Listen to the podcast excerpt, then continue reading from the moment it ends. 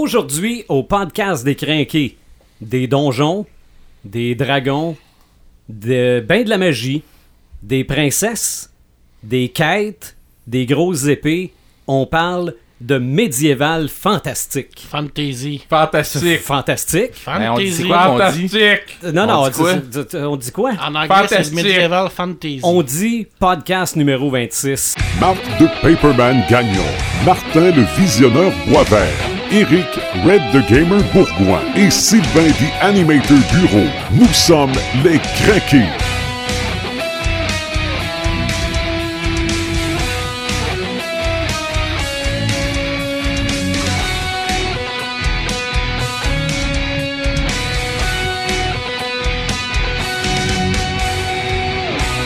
Aujourd'hui, podcast numéro 26.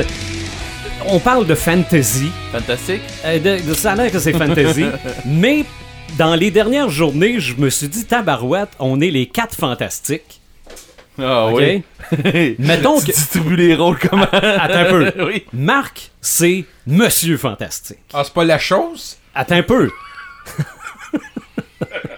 Et puis le pire, c'est que je ris tout seul depuis trois jours. là.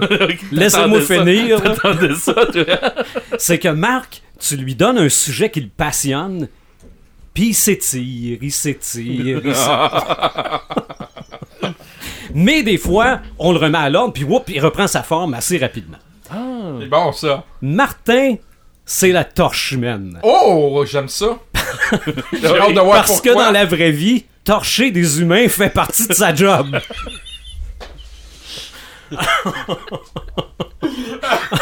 Pour ceux qui ne le savent pas, Martin est préposé au CLSC. OK? Ok, moi, je suis fin, fin, Fin de l'histoire. Fin de l'histoire. Elle est bonne, elle est bonne. Eric, Red the Gamer, lui, il a tellement de noms. OK? Il y a Red the Gamer. Il y a euh, Monsieur le Régent.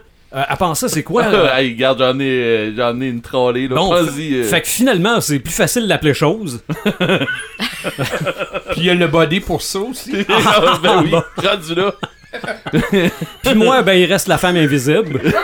J'ai bien beau me regarder de tous les bords, de tous les côtés, la femme, je la vois pas. C'est clair, elle est assez invisible. Fait que voilà, j'avais le choix entre les quatre fantastiques ou les Fantasy Man, mais je trouvais que ça sonnait calendrier. oui. Puis, euh, Hey, on n'est pas rendu un calendrier, s'il non, vous plaît. non, il se vendrait pas trop trop. Donc aujourd'hui, on parle, oui, de fantasy, mais avant, on parle de ceci.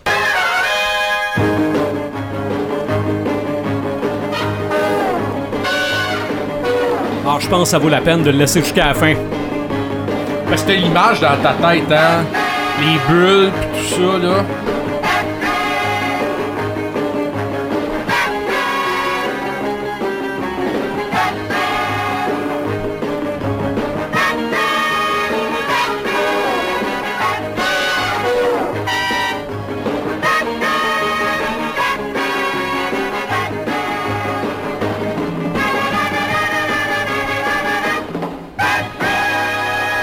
Avec même un petit clin d'œil à ça dans le film Lego Batman, Oui. qui vient à peine, je pense, de, de sortir euh, en DVD, en Blu-ray. Oui, oui, oui. Euh, on apprenait Cette récemment le décès d'Adam West. Euh, à moins de me tromper, parce que oui, je suis né la même année que la télésérie, là, mais il me semble que c'est le premier super-héros au petit écran en couleur. En couleur, oui, mais il y en a eu Ouais. deux autres avant, avant lui, là, mais c'était plus des téléfilms, je pense. Euh, ben non, il y, a eu une- il y a eu une série Superman. c'était en noir et blanc. C'était Deux en noir et Batman blanc. avant, mais c'était en noir et blanc. Oui, il y a eu des Batman avant. Euh, en serials, C'était pas sérieux. il y, avait, il y avait les oreilles molles un peu. Mais le premier super-héros au petit écran en couleur, c'est Batman. Euh, on peut trouver tous les défauts qu'on veut à cette série-là, mais s'il n'y avait pas eu cette série-là, Tout le monde l'a suivi. hein. c'est... sais, Moi, j'ai, moi, j'ai un mot, respect. Ouais. Oui, absolument. Respect C'est- pour c'est- ce c'est un- C'est un grand monsieur qui nous a quittés. puis C'est vrai. dire, C'est un grand monsieur qui a, qui a habité beaucoup de nos soirées dans nos salons, pis Mm. tout ça. Puis qui a. euh, Qui nous a fait rire aussi. Ouais. Oui. Honnêtement, là, c'était drôle, là. Mais en même temps, c'était sérieux, mais Ben, c'était là, drôle. aussi. là, c'est moins drôle, m- Mhm. mais je veux dire, euh, oui, tu sais, c'était drôle, puis c'était- il venait nous chercher, même, il y avait des niaiseries là, qui se passaient là, tellement. Là, Ah non, non. là, mais euh, moi, moi, regarde, à 3-4 ans, là, 4, 5, 6, j'y croyais tellement. Ben oui. Ben, j'ai joué longtemps, aujourd'hui. moi, à Batman. Moi, Mhm. j'avais euh, des serviettes de plage à- attachées autour du cou Ouais. pour me faire une cape. Là. Ben oui. Juste le voir descendre, embarquer dans sa Batmobile, puis Ouais. sortir de la Batcave, c'était comme impressionnant. C'est vrai, c'est vrai. Donc, on promet un podcast sur Batman, le personnage, qui est, soit dit en passant, le personnage préféré de Marc? Donc, on va tenter de le contenir. C'est dans un de mes, per- un de mes préférés. Fait que, ben, Oui. Chez DC, c'est mon préféré. là. Mhm. Puis Je te dirais que dans les super-héros, Batman, c'est vraiment quelqu'un que j'adore. Même s'il y a beaucoup de gens qui me taxent de d'anti-DC. J'ai toujours dit Ben, que pas les meilleurs Mm. BD que j'ai lus C'est en vrai. comique américain, ça vient de, de Batman. Alors, Batman, il a écrit des... Ben, il y a eu... Ben, j'ai toujours dit, Batman, c'est un diamant brut. Tu peux tout faire avec cet homme-là. C'est vrai. Il est intelligent, C'est un vrai. détective, c'est un, un vigilant. euh, C'est un il- milliardaire. Il fait tout. Alors, c'est un personnage pratiquement parfait. Bon. On parle aujourd'hui de fantasy. Et oui, on est là, les quatre gars. Bon, je vais laisser faire le parallèle avec les quatre fantastiques. Mais nous avons une invitée aujourd'hui que vous autres, vous avez connue au Geek Expo, mais moi, j'étais pas là, qui est À peine. est auteur de romans de fantasy aussi. Oui. Laura Lou Fortin, salut! Bonjour, Comment ça va? ça va très bien. Ouais, bienvenue dans, dans l'antre des crinqués avec les quatre fantastiques ou les fantasy men. Ouf! Ouf! Euh, Est-ce que je suis content d'avoir une fille en studio pour parler... j'aime mieux DeForest Man. Rendu là. pour parler de fantasy, parce que j'avais une discussion avec Paperman récemment. Ok. J'ai l'impression que les filles tombent dans le fantasy plus vite que les gars à cause de Disney. Oh bon Dieu, j'étais tellement pas dans Disney moi. Ok, bon, ben, ça voilà, marche pas pour moi. Ta, ta théorie vient de prendre un... Non, non, mais regarde, c'est fait pour être détruit. Ouais, mais Non, c'est non, mais, clair. mais, c'est parce que les, les chanteaux, les princesses, les dragons, euh, la, pre- la première fois qu'on voit Excalibur, c'est dans un film de Disney. Fait qu'à quelque part, j'ai l'impression qu'on se fait initier au, euh, au médiéval fantasy assez vite, merci. Mais toi, c'est c'est venu comment le fantasy? Euh, ben c'est sûr que moi j'ai déjà je dessine depuis que j'ai comme deux ans, je pense. Mhm. Un peu plus on pourrait dire que je suis née que le crayon, ça a dû Ok. faire mal à l'accouchement là, mais. Euh, Puis c'est ça, j'ai toujours eu une fascination d'abord pour les animaux. Oui. J'imagine, c'est sûr, comme je dis, j'étais pas vraiment dans Disney, mais bon, je tripais super-héros, je tripais un peu tout ce qui sortait de, de l'ordinaire. Puis j'ai commencé à écrire aussi à une temps très jeune, faire Mhm. mes propres histoires. OK. Fait que ça a pas mal découlé de, de moi-même, de ma Mhm. passion. Puis OK. euh, Ben, merci d'être avec nous autres. ça fait C'est plaisir. sûr que comme tu es auteur, le premier bout du podcast, on parle de livres, on parle de littérature. Ça fait que tu, tu vas jaser en masse avec Paperman Tu à ce sujet-là, avec là. Toutes être- nous autres. Ouais, tu vas être dedans. Mais clair. après ça, on va tomber dans les émissions de télé. C'est moi qui se change de ça. Les films, le visionneur se change de ça. Puis les jeux, ben Red va essayer d'en parler, là, mais je pense qu'en matière de médiéval fantastique, il n'y a pas grand-chose. Je connais hein, pas c'est- tant ça. Non, c'est j'ai c'est fait- tranquille. hein. Il a fallu que je travaille fort. Bien qu'en jeu Pour- de rôle, on pourrait faire C'est un ça. podcast. Non, non, Ah c'est oui, sûr. Ouais, mais si au moins je connaissais ça un peu. Tu au bas, oui. non, non, t'as travaillé fort pour synthétiser ça. Oui. Ouais. Mais avant d'embarquer dans chacune de nos sphères respectives, on essaye-tu de définir un peu c'est quoi le fantasy? Ben, on peut. On peut essayer, mais on Sans va- perdre tout le monde. sans perdre tout le monde, mais eh, vite, vite comme ça, la fantasy, c'est un style littéraire. C'est un style qui va mélanger le surnaturel, le fantastique, la mythologie, le merveilleux, quelquefois également l'horreur. Et de ce mot un peu valise-là, fantasy, ben, il y, a- il y a beaucoup de sous-genres, des sous-catégories, comme l'hé- l'héroïque fantasy, qui va vraiment Ouais. être la fantasy, mais qui va se spécialiser sur un héros. Donc, ça va vraiment être une personne qui va vraiment faire l'action. Il peut avoir de la dark fantasy qui va être un peu plus horrifique. Il peut en avoir un paquet. Et bien entendu, dans ces styles-là, ben, ça peut se situer un peu partout dans le temps. Ça peut être dans l'espace, ça peut être dans l'histoire, ça peut être dans une histoire inventée, ça peut être carrément dans la science-fiction comme on, comme voit avec Star Wars, parce que je le répète, Star Wars, ce n'est pas de la science-fiction, c'est de c'est carrément de la fantasy. Mais, Mais qui Star. Trek et de la Mais Star science-fiction. Trek, c'est de la science-fiction, c'est absolument pas de la fantasy dans Star Trek. Il n'y a aucun élément de fantasy dans Star Trek. Alors, comme Harry Potter, c'est de la fantasy aussi, mais que- qu'on appelle la low fantasy. La différence entre le high et la low, c'est que le high, ça va être un univers qui va être complètement être inventé. Il n'y a pas de lien direct avec notre univers Narnia. à nous. Na- euh, non, Narnia, Ben, c'est ouais, on de la part- low fantasy. Ouais, mon port. Ouais, parce que de la low fantasy, c'est d'un univers qui va être collé avec le nôtre. Donc, on va pouvoir beaucoup jouer avec les, les univers parallèles. Donc, le Comme- Seigneur comme des Narnia. Anneaux. Le Seigneur des Anneaux, c'est carrément de la, high fantasy parce que c'est un monde qui est complètement inventé, malgré le fait que Tolkien, avant de mourir, a écrit des lettres qui disaient que selon lui, notre époque, qu'aujourd'hui, qu'on serait, on serait dans le 7e ou 8e âge. Alors lui, il a toujours dit qu'il n'y avait rien inventé, mais que c'était un- quelqu'un qui racontait ce qu'il avait vu. Alors lui, dans sa mythologie, ben, on est présentement dans le monde du Seigneur des Mhm. Anneaux, mais on est au 8e âge. Ou au 7e. Ça dépend parce que les âges ont beaucoup euh, accéléré après le, le quatrième âge, qui était l'âge des hommes, mais ça, je vais en parler. Donc, du fantasy. Là, je ne veux pas trop perdre de monde. Ouais, c'est ça. Étire-toi pas trop. non, je me tire pas trop. Donc, du fantasy, c'est totalement impossible. À part dans la littérature fa- Effectivement. fantasy. C'est du merveilleux. C'est Ok. c'est du. euh, il peut avoir un mélange de possible et d'impossible. Exemple, Ouais. dans la légende arthurienne, on va avoir une base d'historique. À part là, on va parler de fantasy historique parce qu'il y a clairement des légendes qui nous, qui nous dit qu'il y a effectivement probablement eu quelqu'un dans, cette époque-là qui, qui, qui a eu lieu, qui, qui, existait. Mais là, on le mélange avec la magie, on le mélange avec Merlin, on le mélange avec un paquet de choses. Fait que là, on a un un élément fantasy. Mais il faut toujours qu'il y ait un élément merveilleux à l'intérieur d'une histoire. Et bien entendu, la majorité des films qu'on voit de fantasy, ben, c'est souvent des adaptations d'œuvres littéraires qui a, qui a, euh, qui- qui a été faites. Alors, effectivement. C'est euh, c'est la vie. Ça fait partie de la vie. Et il y a eu énormément de littérature fantasy qui a été écrite. Énormément. Beaucoup, beaucoup, beaucoup d'auteurs qui en ont écrit.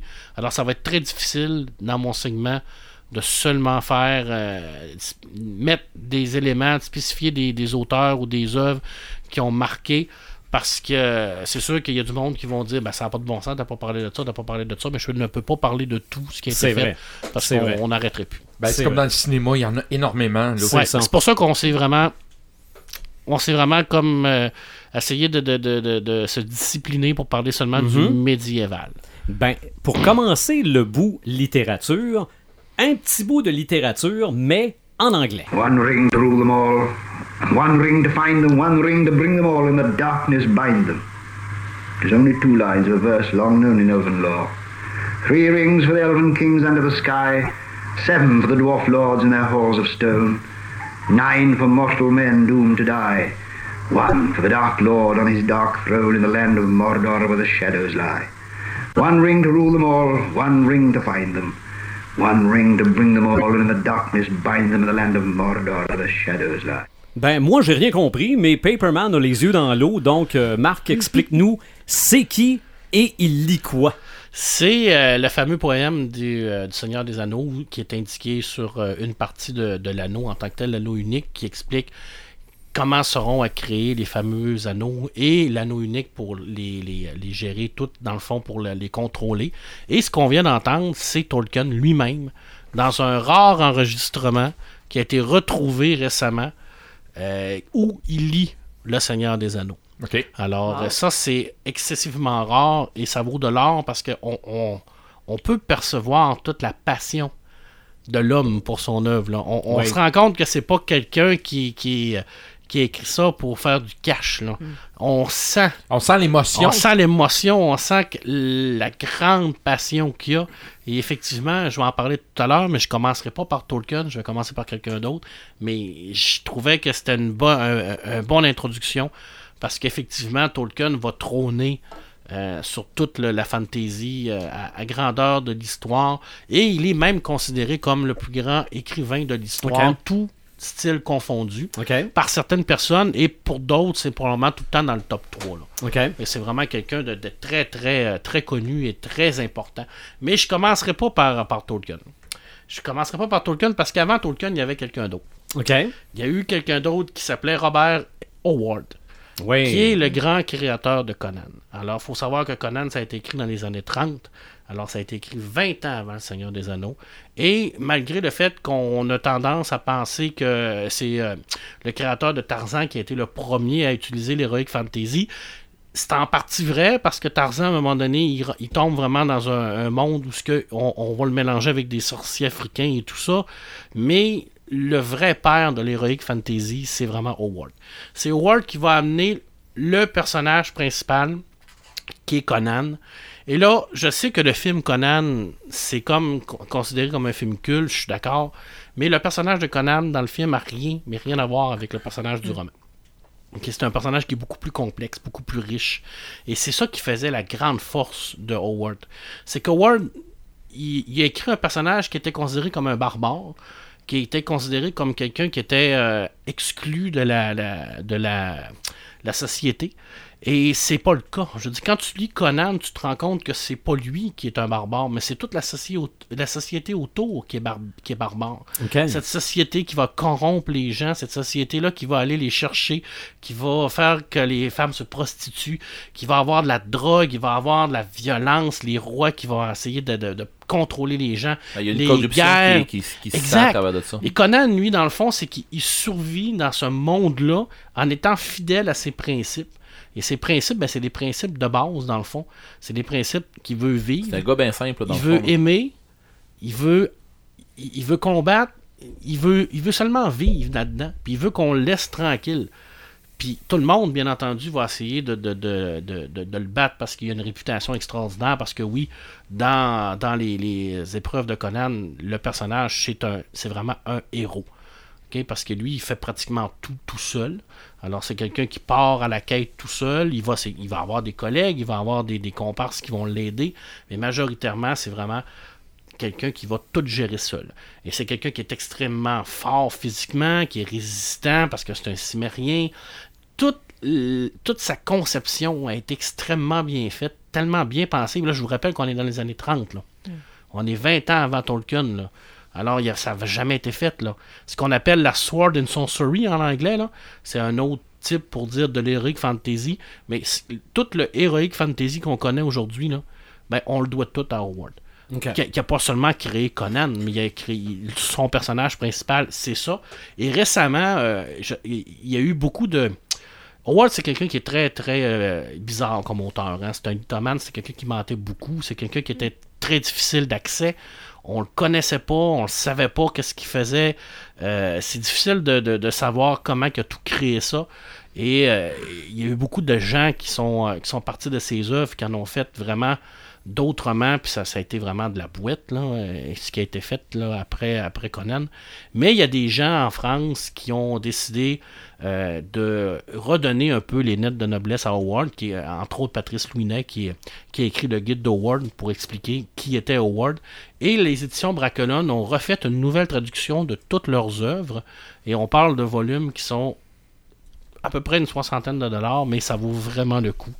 C'est trois livres, tous les tous les, les nouvelles de Conan, parce que c'est pas des romans, Conan, c'est des nouvelles, sont à l'intérieur de tout ça. C'est des longues nouvelles là, qui pourraient cons- être considérées comme des romans, là. mais c'est super. là. Je dis, la nouvelle traduction de Conan, là, trouvez ça aux éditions Braquelon, là, des petits bijoux. Puis c'est pas c'est pas facile à lire du Howard parce que c'est une vieille écriture, c'est vraiment un autre style. Ça peut paraître fastidieux. C'est Il- le Marion. Euh, Parce que si tu veux avoir une lecture qui est tough à lire, ben pas tough. C'est ben, c'est est- plus cohérent que Similarion parce que Similarion, c'est vraiment seulement des, des petits bouts de texte qui a été Ouais, ça, un peu partout. là. Mais c'est quand même un, un- un style propre à lui. Et bien entendu, la magie, elle est présente, mais elle est très subtile dans Conan, Mm-hmm. mais elle est là. Et puis d'ailleurs, c'est une des seules choses qui fait peur à Conan, c'est la magie, parce qu'il n'y a pas de contrôle Ok. là-dessus. Mais habituellement, les magiciens, n'ont pas le temps de lancer de sort. Je sais pas s'il est loin, il y a le temps. Euh, ouais, mais en tout cas, il. euh, et Il a- d'ailleurs. Il a peut-être perdu la main rendu à la fin du sort. Le vrai Con- le, le Conan, comme Howard le décrivait, c'était pas une grosse boule de muscles là, comme Arnold. C'est vraiment quelqu'un qui était considéré comme une panthère, qui était grand, qui était Plus athlétique lancé, que qui était athlétique, quelqu'un qui était extrêmement brillant. Le monde le, le- le sous-estimait parce qu'il pensait que c'était un barbare puis qu'il était niaiseux parce qu'il venait de la Cimérie. Totalement le contraire. C'est quelqu'un qui était brillant, c'est quelqu'un qui était tacticien hors pair, c'est quelqu'un qui était capable de lire, c'est quelqu'un qui a appris le- les, les techniques, qui a appris les sciences. C'était pas un barbare. C'est tout le monde autour de lui qui était barbare et c'est ce, qui fait la beauté de Howard. Le barbare, c'est sa provenance, point final. là. Exactement, c'est ce qui fait Son sa peuple, beauté. tout. Et puis euh, le guide d'Howard de Patrice Lounet, si vous trouvez ça là-dessus, vraiment très très beau volume. C'est vraiment superbe. Euh, Est-ce que ça se lit comme un roman?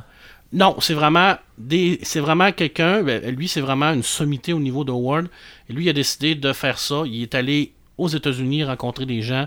Alors, il a ramené tout ce qu'il pouvait comme information pour faire vraiment un guide de l'auteur, une genre de biographie officielle de l'auteur. Mais, Non, mais je veux dire, réelle. les, les, les, les, les nouvelles de Conan. Non, parce qu'il n'y a, rien qui se suit dans Conan. Tu vas avoir une nouvelle, mais la- l'autre nouvelle d'après peut se passer après ou avant. Fait que c'est difficile de le bien le situer parce que c'était écrit dans des là, qu'ils appelaient à l'époque là, des petites revues. Là. Fait qu'ils sortaient des, des, des BD, ils sortaient, ben, ils sortaient des, des, des, euh, un peu comme Lovecraft faisait, là, des petites histoires. Fait que c'était tout mélangé un peu. Là. Fait bon. que euh, c'est à lire. Et c'est vraiment le le- l'indispensable pour euh, l'héroïque fantasy, faut avoir lu Conan au moins une fois dans sa vie pour dire qu'on on aime la fantasy. C'est, en littérature, c'est la base. Et bien entendu, ça a été adapté en série télé, en jeu et en film. Euh, même film trois fois d'ailleurs. Euh, je, vais, bah, je vais faire ça vite parce que je me tire encore. Euh, je vais passer très rapidement sur mon numéro 2, euh, qui lui est totalement l'anti-Conan, le merveilleux Elric, le cycle d'Elric de Monrock. Lui, c'est totalement le contraire. Alors, on a encore de l'Heroic Fantasy dans, dans, dans Elric, mais Elric, c'est quelqu'un qui est pas réellement un héros, c'est un anti-héros, c'est un... Premièrement, c'est de la dark fantasy parce que c'est hyper horrifique. C'est Euh, roman ou BD? c'est des romans, ça a, été, ça, a été, ça a été adapté en BD. Et c'est encore là, euh, le cycle d'Elric est super le fun parce que ça a été un des premiers à utiliser ce qu'il appelle le multiverse. Alors lui, il a vraiment joué avec d'autres univers parallèles, mais qui étaient tous de la high fantasy. Il n'y avait rien de réel à l'intérieur de ça. Et son personnage va se promener un peu partout là, à l'intérieur de tapé ça. les BD, euh, merci d'ailleurs. Ah, c'est Pepperman, vraiment super, ben, bien génial. fait. Là. Et puis Elric, ben, c'est quelqu'un qui vit dans un monde vraiment d'horreur. Alors c'est vraiment là où ce que la, la- la- les tortures priment et puis la guerre prime. Et lui, ben, il est un petit peu au-delà de tout ça. C'est un personnage qui est comme à contre-courant de ça. Il y a comme une grosse partie de son héritage qui va l'amener à être euh, lui-même un, un enfant de salaud euh, extrême, mais il est pas si mauvais que ça. Il y a un fond qui fait en sorte que il y a quand même euh, une tendance à avoir un peu de pitié à l'intérieur de lui. Hey, même Et- les entités divines là-dedans, ils ont envie de les envoyer chier. hein. Ouais, c'est épouvantable. Ça Et a juste pas de c'est bon contre- sens, là. contrairement à Conan, c'est quelqu'un qui est, qui est albinos, il est malade, il est pas fort du tout physiquement, mais c'est un très, très, très puissant mage. Et il possède une épée qui bouffe des âmes. Alors ça aide un petit peu à garder son homme en santé. Alors le cycle d'Elric, c'est vraiment de la high fantasy. C'est sublime, sublime, sublime. Et je terminerai parce que là, je sais que je vais encore étirer du temps. Euh, ben, le- je pense- Monsieur, Monsieur Fantastique. C'est Ouais, ça. On va, on, va faire, on va faire un autre podcast sur le fantasy à un moment Ouais. donné. Euh, le premier, c'est sûr qu'on peut pas passer à côté de, de Tolkien. Euh, Tolkien, c'est le père de la fantasy. C'est le. C'est un. C'est pas un auteur, Tolkien. C'est plus que ça. C'est, c'est un. Il vit là-dedans. Ben, il l'a inventé. Je veux dire, c'est. Tout, tout dans Tolkien est important. Chaque mot, chaque phrase, chaque paragraphe, euh, chaque histoire qui va, qui va dire, chaque, chaque nom, chaque mot qu'il a inventé, chaque euh, personnage a une importance. Et Tolkien, c'est- plus que de la littérature, c'est de la poésie, c'est de l'amour, c'est de la tragédie, c'est de l'action, c'est de l'héroïque fantasy parce que tu des personnages qui sont excessivement forts, mais tu des groupes ég- également à l'intérieur de ça qui vont s'en sortir. C'est vraiment sublime sur tous ses points de vue. Il n'est pas parfait. Moi, j'ai toujours trouvé que Tolkien écrivait, était beaucoup trop euh, sur les détails. Il peut passer beaucoup de temps à expliquer tous les petits détails. Mais ce qui fait en sorte que quand tu lis du Tolkien, tu fermes tes yeux et puis tu le vois, tu le sens, tu le vis. Tu, tu te laisses imprégner par cette écriture-là qui vient te chercher à- à- au profond de toi. Et puis, c'est tellement beau ce qui écrit. Je veux dire, il n'y a rien à envier à tous les auteurs de, de, de- de romans savants amoureux. là. Toutes ces histoires se basent uniquement là-dessus. Est-ce que Marc, il y a un petit côté poétique? Ben oui, c'est un poète. À la base, c'est un poète. Ah parce oui. que quand on, sûrement quand on Ah lit oui. ses romans, on doit. C'est de la poésie pure. Ok. Euh, ça a beaucoup d'importance, la poésie, les chansons. Euh, il, a, il a inventé des langages, il a inventé une ligne du temps, il a inventé des, des races, il a inventé un paquet de choses. Il a créé un univers qui est cohérent, qui est propre, qui est, qui est, qui est euh, qui existe sur une longueur de, de, de temps qui est très très longue. Euh, il a mis à l'intérieur de ça des elfes, les orques. D'ailleurs, c'est un des, inven- un, un des inventeurs des orques. C'est un des premiers à, à les utiliser. Euh, il a créé le mal absolu. D'ailleurs, le monde, le monde de Arda est créé par la chanson. Alors, quand, quand Ivulator, qui est le grand dieu, crée le monde, il chante.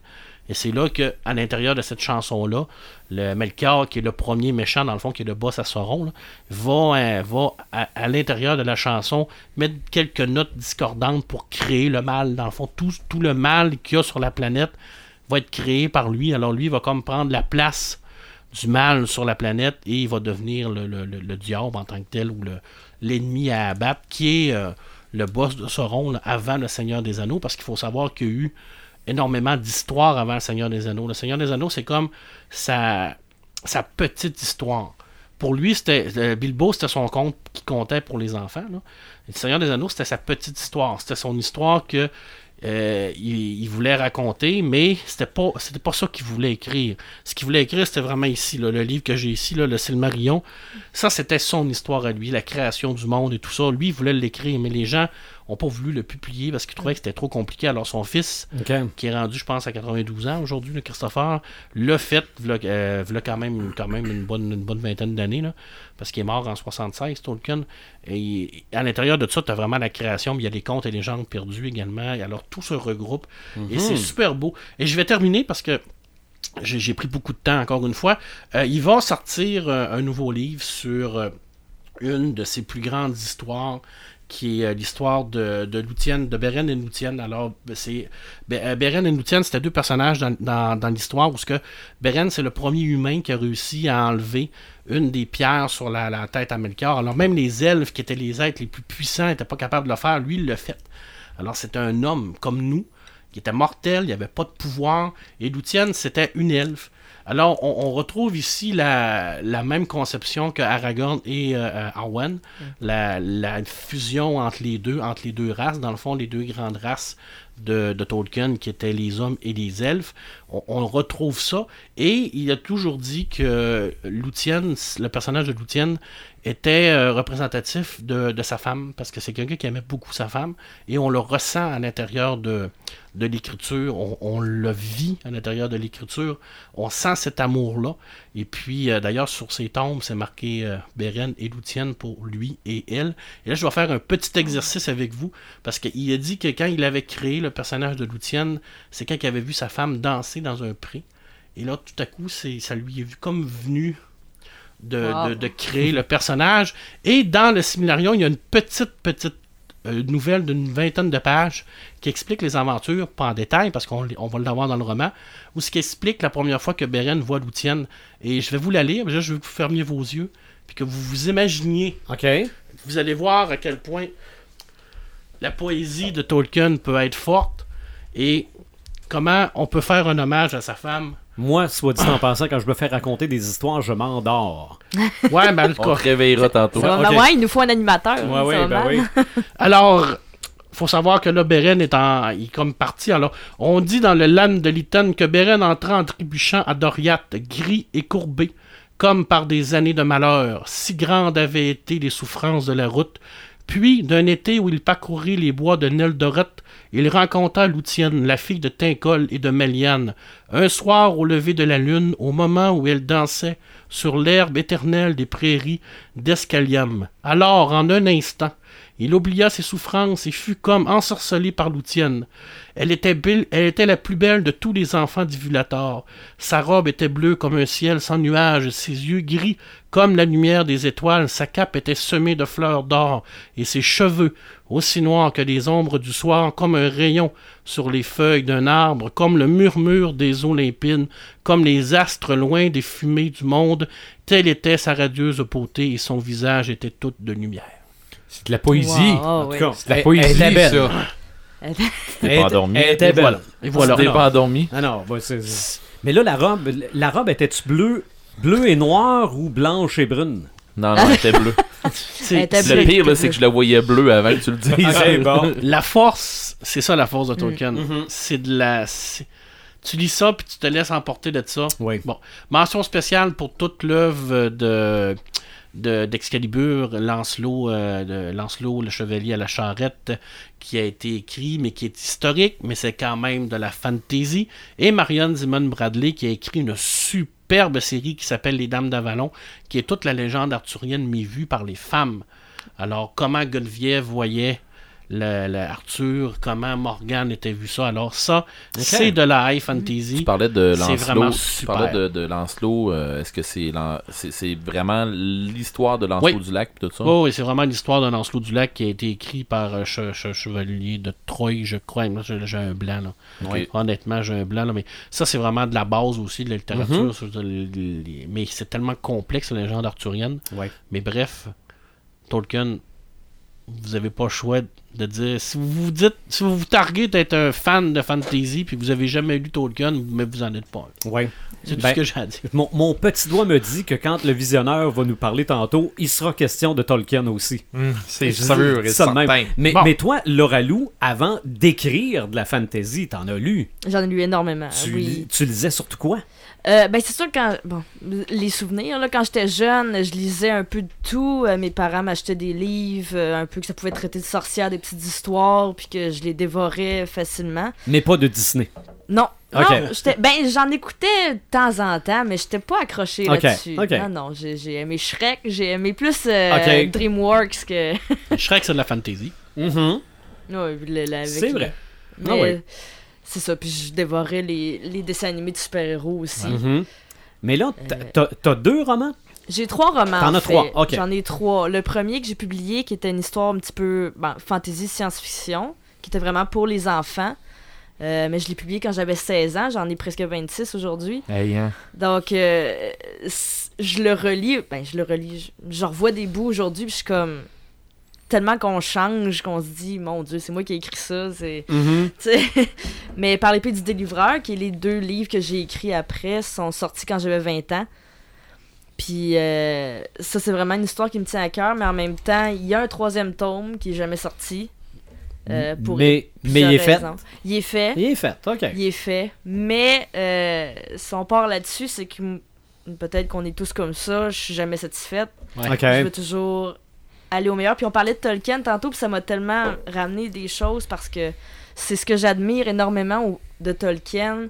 La manière qu'il écrit, justement, il va chercher les, euh, toutes les personnes qui ont vécu avant, tout l'univers. J'essaie de faire ça, moi aussi. Ok. J'ai des cartes, j'ai des peuples, j'ai des tous les, les animaux qui existent. J'ai une Mhm. langue que je suis en train d'écrire aussi. Ok. Ben, Euh, puis je trouve ça tellement admirable d'aller chercher il y a un peu de BD dans tes romans aussi, là. oui, c'est ça. Dans mes deux romans, il y a certaines pages, certains chapitres qui débutent en bande dessinée.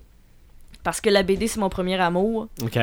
Vu que le dessin est mon premier amour, je pouvais pas. Ça n'a pas le choix d'aller un avec l'autre. Ça n'a pas le choix. Fait que quand j'écris mes romans, j'aimais ça, mais il fallait du dessin. Puis aujourd'hui, euh, je travaille encore dans des projets, mais je ferai plus de romans. Je veux juste faire de la bande dessinée. Ok.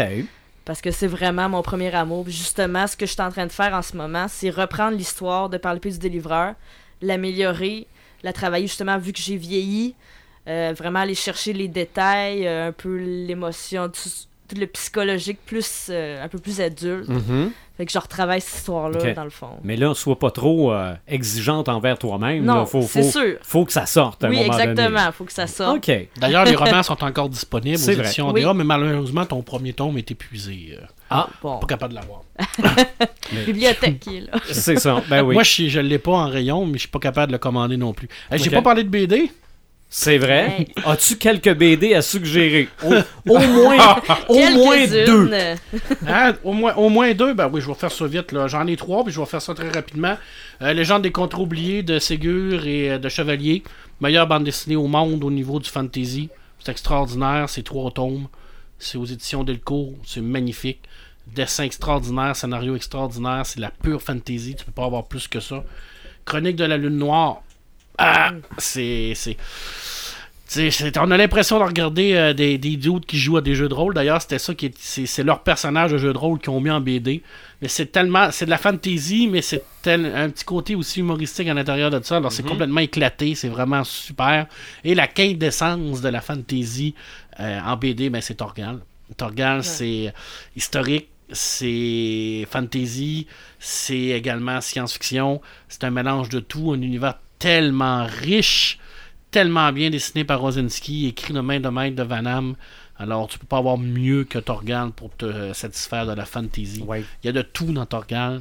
Et c'est aussi un peu d'heroic fantasy parce que Torgal, il torche. hein. Comme le visionneur. Comme le visionnaire. le visionnaire qui est en train de s'endormir à cause de son cooler. Non, pas par tout.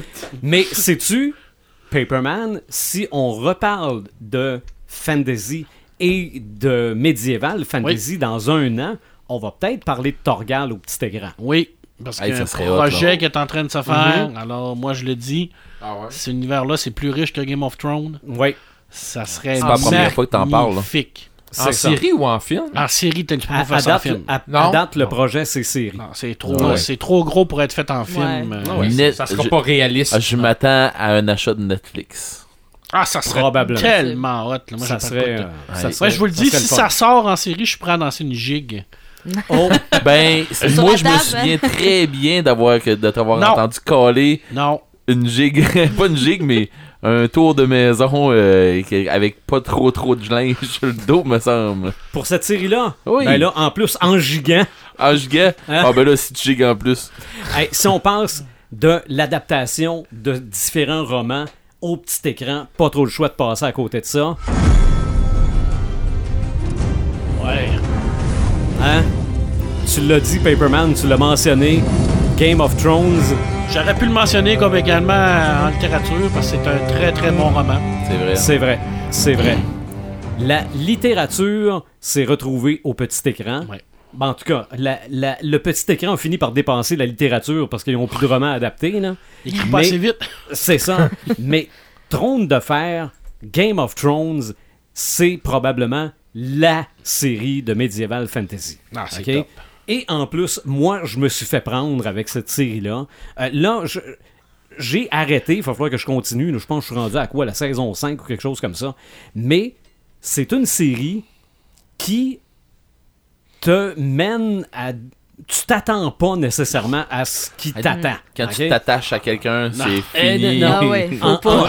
En fait, Attache-toi pas. en fait, c'est presque le principe de psychose. Oui, c'est vrai. Psychose, tu regardes le film, tu te dis, ah, c'est elle l'héroïne, on suit son aventure à elle. Elle est Non. morte. Eh non. Elle est morte. Finalement, c'est pas elle. Moi, là, j'étais tellement convaincu de suivre les aventures de Ned Stark, là. OK? Et ouais, hein? Fin de saison 1, plus de tête à Ned Stark. Bon, bon, OK. Tout ce que tu croyais vrai n'est qu'un mensonge. Ouais, et- Mais Game of Thrones arrive en 2011 sur HBO. Euh, septième saison, c'est en juillet. La huitième, cependant, 2019, c'est la première fois qu'il y a deux ans entre deux saisons qui seront, ma foi, assez courtes, merci. Mais je pense que c'est peut-être pour laisser du temps à l'auteur d'écrire. Euh, ouais, peut-être, peut-être. Mais de toute façon, les, les romans et la série télé, à un moment donné, ils, suivent, ils se suivent plus, mais plus pas en tout. OK, OK. Euh, pour- Déjà pour- là. C'est ça, pour en avoir parlé avec des gens qui ont tout lu tout ça, puis qui disent euh, oublie ça, là, ça suit plus pantoute, pantoute, Ok. pantoute. Ben, c'est basé sur les livres de George R. R. Martin. C'est la première série à avoir des épisodes diffusés sur IMAX. Là, je peux pas m'empêcher de faire le parallèle avec les Inhumans. Ouais. La, la série Inhumans, Oui. les premiers épisodes vont être diffusés sur écran IMAX, d'ailleurs tournés en IMAX. Euh, 23 janvier 2015, donc pour ce qui est des épisodes en IMAX, en moyenne 18,4 millions de téléspectateurs C'est du monde. par épisode. C'est du monde. C'est presque aussi populaire que La Voix. Mettons, Junior. Et cette semaine, j'ai vu ça, il y en a qui ont fait le calcul. Oui. Com- combien de cadavres Oh. en six saisons Mon de Dieu. Game of Thrones? Parce qu'il y en a au moins un par épisode. Oh. Ah non, non, non. Ah, des fois, ça regarde, peut être ça plus tombe, que ça tombe comme des mouches. là. Ah ouais? C'est que là, on parle pas de personnages tués, là, on parle de cadavres. là. Les Quand, à un moment donné, il y a un paquet de bateaux qui pensent venir détruire le château, qui se font zigouiller Avec là. le feu, euh, le feu grégeois. le feu Ah, grégeois. Ah, ça Ok. doit rouler dans le 2000 à peu près. 150 966 Dans le 2000, tu disais. fois 75, Marc. Euh, c'est c'est c'est ça en six saisons. Donc, la, la grosse série, c'est Game of Thrones, mais il n'y a pas juste ça. Puis je l'admets, en matière de série télé de médiéval, je suis assez pauvre, merci. Mais il y a quand même la série Merlin. Oui. OK? Euh, produite par la BBC, 65 épisodes diffusés entre 2008 et 2012. Si on recule plus loin, moi je me rappelle d'Hercule et de Xena, la guerrière. Ah oui, Oui, ben oui. Ça, Il y, a- il y avait eu aussi. euh, non, vas-y, continue. ben, c'est à peu près ce que, ce que moi je me rappelle de plus Parce que- médiéval fantastique, là, euh, milieu des années 90. Parce que à Z, il y a eu aussi euh, l'épée de vérité. Oui. OK? Que moi j'ai suivi au complet euh, l'épée de vérité puis c'était bien euh, je veux dire pour une série à Z euh, tu sais on, on tombe comme tu disais avec les séries euh, t'as les séries hardcore Ouais. on va dire genre Game of Thrones tout ça puis t'as des séries comme euh, Hercule que c'est j'ai- je l'ai jamais vu frapper quelqu'un puis le blesser mortellement OK. Ouais, oui. ben ok puis Xena non plus je veux dire ils ont, ils ont du stock pour trancher du monde en deux là mais ils frappent avec le pommeau ils frappent Ok. tu sais c'est comme dans le il y avait eu Simbad aussi à un moment donné dans le même dans la Oui, même trame que Justement, là. c'est une bad, moi, que j'écoutais. Ouais. C'est ça, puis il y en a pas un qui frappe avec son épée. Ils ont toutes des belles épées, full hot, full. Mm. Ils vont rester Game of Thrones a changé la donne un peu. là. sur un méchant temps. Hein, il y a tu- eu une, une série animée Conan dans les années 90. Ouais. OK. Ok. Puis euh, je sais que les, euh, les chroniques de Shannara a été adaptées en série télé. OK. Qui est un gros, une grosse série de, mé- de médiéval fantastique Ouais. de, de Terry Brooke. Puis même moi, je pense que j'ai vu à travers mes recherches, le maître de l'univers était considéré comme du Ouais, médiéval vrai. fantastique. C'est c'est que je m'en allais À ma dire. grande Ouais, surprise, c'est vrai, vrai que He-Man, euh, Masters Ouais. of the Universe. Ben il y a, ma a She-Ra aussi qui a Ouais, subi ça. c'est puis- Avec Skeletor.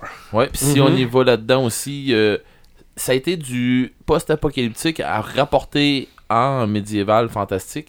Ça a été euh, Visionaries. OK. Il n'y a pas grand geek qui se souviennent de ça. Et quand j'en parle à quelques personnes, ils font Oh oui, man, c'était trop hot cette affaire-là. Mhm. Et ils remettraient ça en film, quelque chose comme Ouais. ça, ça pognerait, ça serait incroyable. Ben, moi, Mais- il y- il y, a une série dont je me suis rappelé, mais c'est parce que je suis le plus vieux autour de la table. Je suis même pas sûr que Martin, le visionneur Boisvert, a connu cette série-là en anglais, parce que c'est une télésérie britannique. C'est, mettons là, c'est précurseur aux visiteurs. Hey. OK? Ok. Non, non, mais les visiteurs, c'est oui, oui, presque du médiéval fantastique, mais du low fantasy. Ouais. parce que ça se passe aussi dans le vrai monde. La série, le titre original est Catweasel, et le titre francophone, parce que moi j'ai vu ça à Radio-Canada, autour de 17h, un peu après Bobino, c'était Temporel. Non, Temporel, Temporel, c'est comme un druide qui se sauve des, euh, des, des chevaliers qui le poursuivent Ok. et se retrouve au début des années 70. Hey, tu te rends Méchant compte? contraste avec Bobino, hein? Non, non, non. mais c'est- mais mais c'est vrai qu'à Radio-Canada, il y avait quand même des séries à saveur euh, historique. Hey, tu sais que tu viens de parler d'un paquet de geeks là, Non, ouais. qui viennent de se dire Mais il est donc bien Il est donc bien vieux. Il est donc Non, bien vieux d'animateur. Non, non, mais dans, dans ma famille, quand t'as la moustache un peu en broussaille, là, voyons, t'as de- t'as- tu ressembles donc bien à temporel. Ça... Puis pourtant, c'était 26 épisodes. Mais c'était un peu dans le genre des, des visiteurs. Là. Je veux dire, il était là, il était tout sale, il comprenait pas d'où il arrivait. Puis, euh, Non, Mais ça me c'est dit ça. rien. Ça, c'est le bout télé médiéval fantasy. Un sarrasin! C'est ça qu'on- Hum? Un sarrasin. C'est ça que je me questionnais avec... du diable. C'est ça que je me questionnais avec Eric. Est-ce qu'il y a beaucoup de séries, puis on a essayé d'en trouver, puis finalement, effectivement, mais j'ai l'impression que Game of Thrones Ouais. va, va changer, va donner le goût à trouver autre chose. Ben ça, c'est une question de trucage. C'est que, mais tu recules de 20 ans, là, des dragons à la télé, t'aurais pas pensé à ça. là, oublie Ben ça. là, au cinéma peut-être. là. Mais maintenant, c'est beaucoup plus facile. Game of Thrones, avec ses quelques dizaines de milliers de spectateurs, ça donne l'idée à d'autres. convaincu. faire, euh, Je suis convaincu ça- de ça. ça- on va avoir Torgal, Marc. Non. C'est c'est sûr qu'on va avoir I'm Torgal. bring to that. Maintenant, euh, oh boy, attends un peu, j'étais pour dire cinéma, mais j'ai pas, j'ai, pas mon bon thème. là. Donnez-moi deux petites secondes que je sorte le- le thème que j'avais sorti pour le cinéma. Bon, tu peux remettre Tolkien, c'est pas grave. Oh, c'est sûr. Mais. Euh, même euh, Torgal, euh, je me souviens quand j'étais allé à un salon du livre à Québec, c'était le dessinateur justement de Torgal, il était venu OK. pour faire du dessin en direct. Mhm. Puis je me rappelle, c'était toute la foule attendait, il était en retard, mais là, on était là, on attendait, là, il dit on on parle pas à lui, on dit jamais qu'il est en retard, Non, on l'attendait. Mais c'était vraiment beau, euh, franchement, ce qu'il Oui. faisait là en direct. C'est de la couleur directe encore. Ah, Euh. Rosinski, lui, c'est vraiment de la couleur directe. C'est du Ouais. cray- crayonnage, ancrage, couleur directe sur Mm. papier. Tabarouette. Alors, euh, c'est encore. C'est un vieux de la vieille, genre Herman. Là, c'est des, Mhm. des gens qui sont revenus à, à un certain âge, là, 80 ans avancés, là, mais qui euh, font encore ça comme la vieille école, mais c'est Ouais. des génies. En espérant qu'il soit euh, parmi les gens qui mettent le projet à la télé. Ouais, là. effectivement. Ben, serait- on a, on, Soit on va- consultant. On va avoir la chance avec Mézières puis Christiane avec Valériane. Au Mhm. moins, ces deux-là vont avoir vu leur Mhm. euh, œuvre au petit écran parce que Mézières aussi, c'est quelqu'un qui fait encore de la couleur directe. Oui. Et ça a bien fonctionné avec le, le créateur de Ghost in the Shell. oh boy, fallait pas, fallait pas que je dise ça. On parle de Tu de cinéma casser. en écoutant ceci.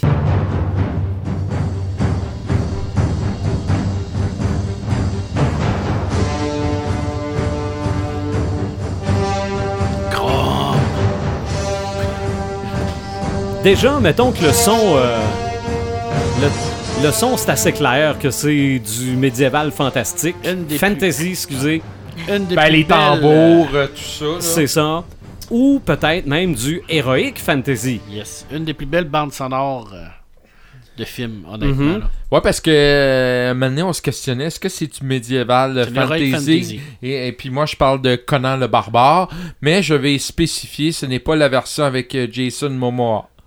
C'est vraiment J'espère. la Merci, version. Martin. Merci, Martin. Parce que j'ai eu, euh, j'ai eu, euh, j'ai- il y en a qui avaient peur un petit peu là. Euh, pourquoi je parle de Conan? Ben, je, je pense, je suis pas certain, mais je pense que c'est l'un des premiers films de médiéval fantasy avec Conan. J'ai fait des recherches, il me semble que j'ai rien trouvé Non, non, auparavant. il avait- il a jamais été mis à l'écran, Conan, Mhm. à part euh, avec ce film-là. là. C'est ça. Mais Et- c'est vrai qu'il aurait pu quand même avoir des films noirs et blancs ou des Ouais. serials. Ben, c'est ça, j'ai fait des recherches et j'ai absolument euh, rien trouvé. Peut-être je me trompe, mais ça me donne l'impression d'être le premier film de euh, fantasy euh, en 1982 et ça a été réalisé par euh, John Milius. Au départ, ça ne devait pas être Arnold Schwarzenegger qui devait réaliser le rôle. C'était encore une fois Monsieur Sylvester Stallone qui avait été retenu pour ce rôle-là. Mesure- Cependant, hein? Mesure 5 pieds 3. Non, je le sais. C'est Hey, pour pour ça que le réalisateur, il avait vu le documentaire qui s'appelle Pumping Iron Oui, Yes. ben oui. oui. sur le culturiste et il a vu Arnold. Donc pour lui, ça a été, euh, ça a été gars, c'est lui que ça me prend. C'est ça. Comme Et- Marc il dit dans les des BD, il est pas full musclé, mais dans le film, on voulait le rendre plus impressionnant. Ah, il était plus impressionnant. Gros, il C'est est ça. impressionnant. Et Ouais. en plus, Lou Ferrigno était déjà pris pour faire l'incroyable Hulk. Voilà. Puis c'était la mode des hommes musclés aussi là, Ouais. dans les films. Là, Tant qu'en prendre un, tu prends Arnold. là. Voilà, t'en plein ça. Ce que je retiens beaucoup ce film-là, parce que ça fait tout près de peut-être une 20-25 ans que je l'ai pas vu, mais j'ai encore en ma mémoire la roue de la douleur. Ouais, Le jeune là, Conan qui tourne. Puis là, tu vois la scène avant, tu le vois grandir. Puis là, tu vois qu'il s'enfonce là. Puis c'est le même probablement qui a forgé son caractère de, de, de, de vengeur, si je veux, euh, si on peut dire là.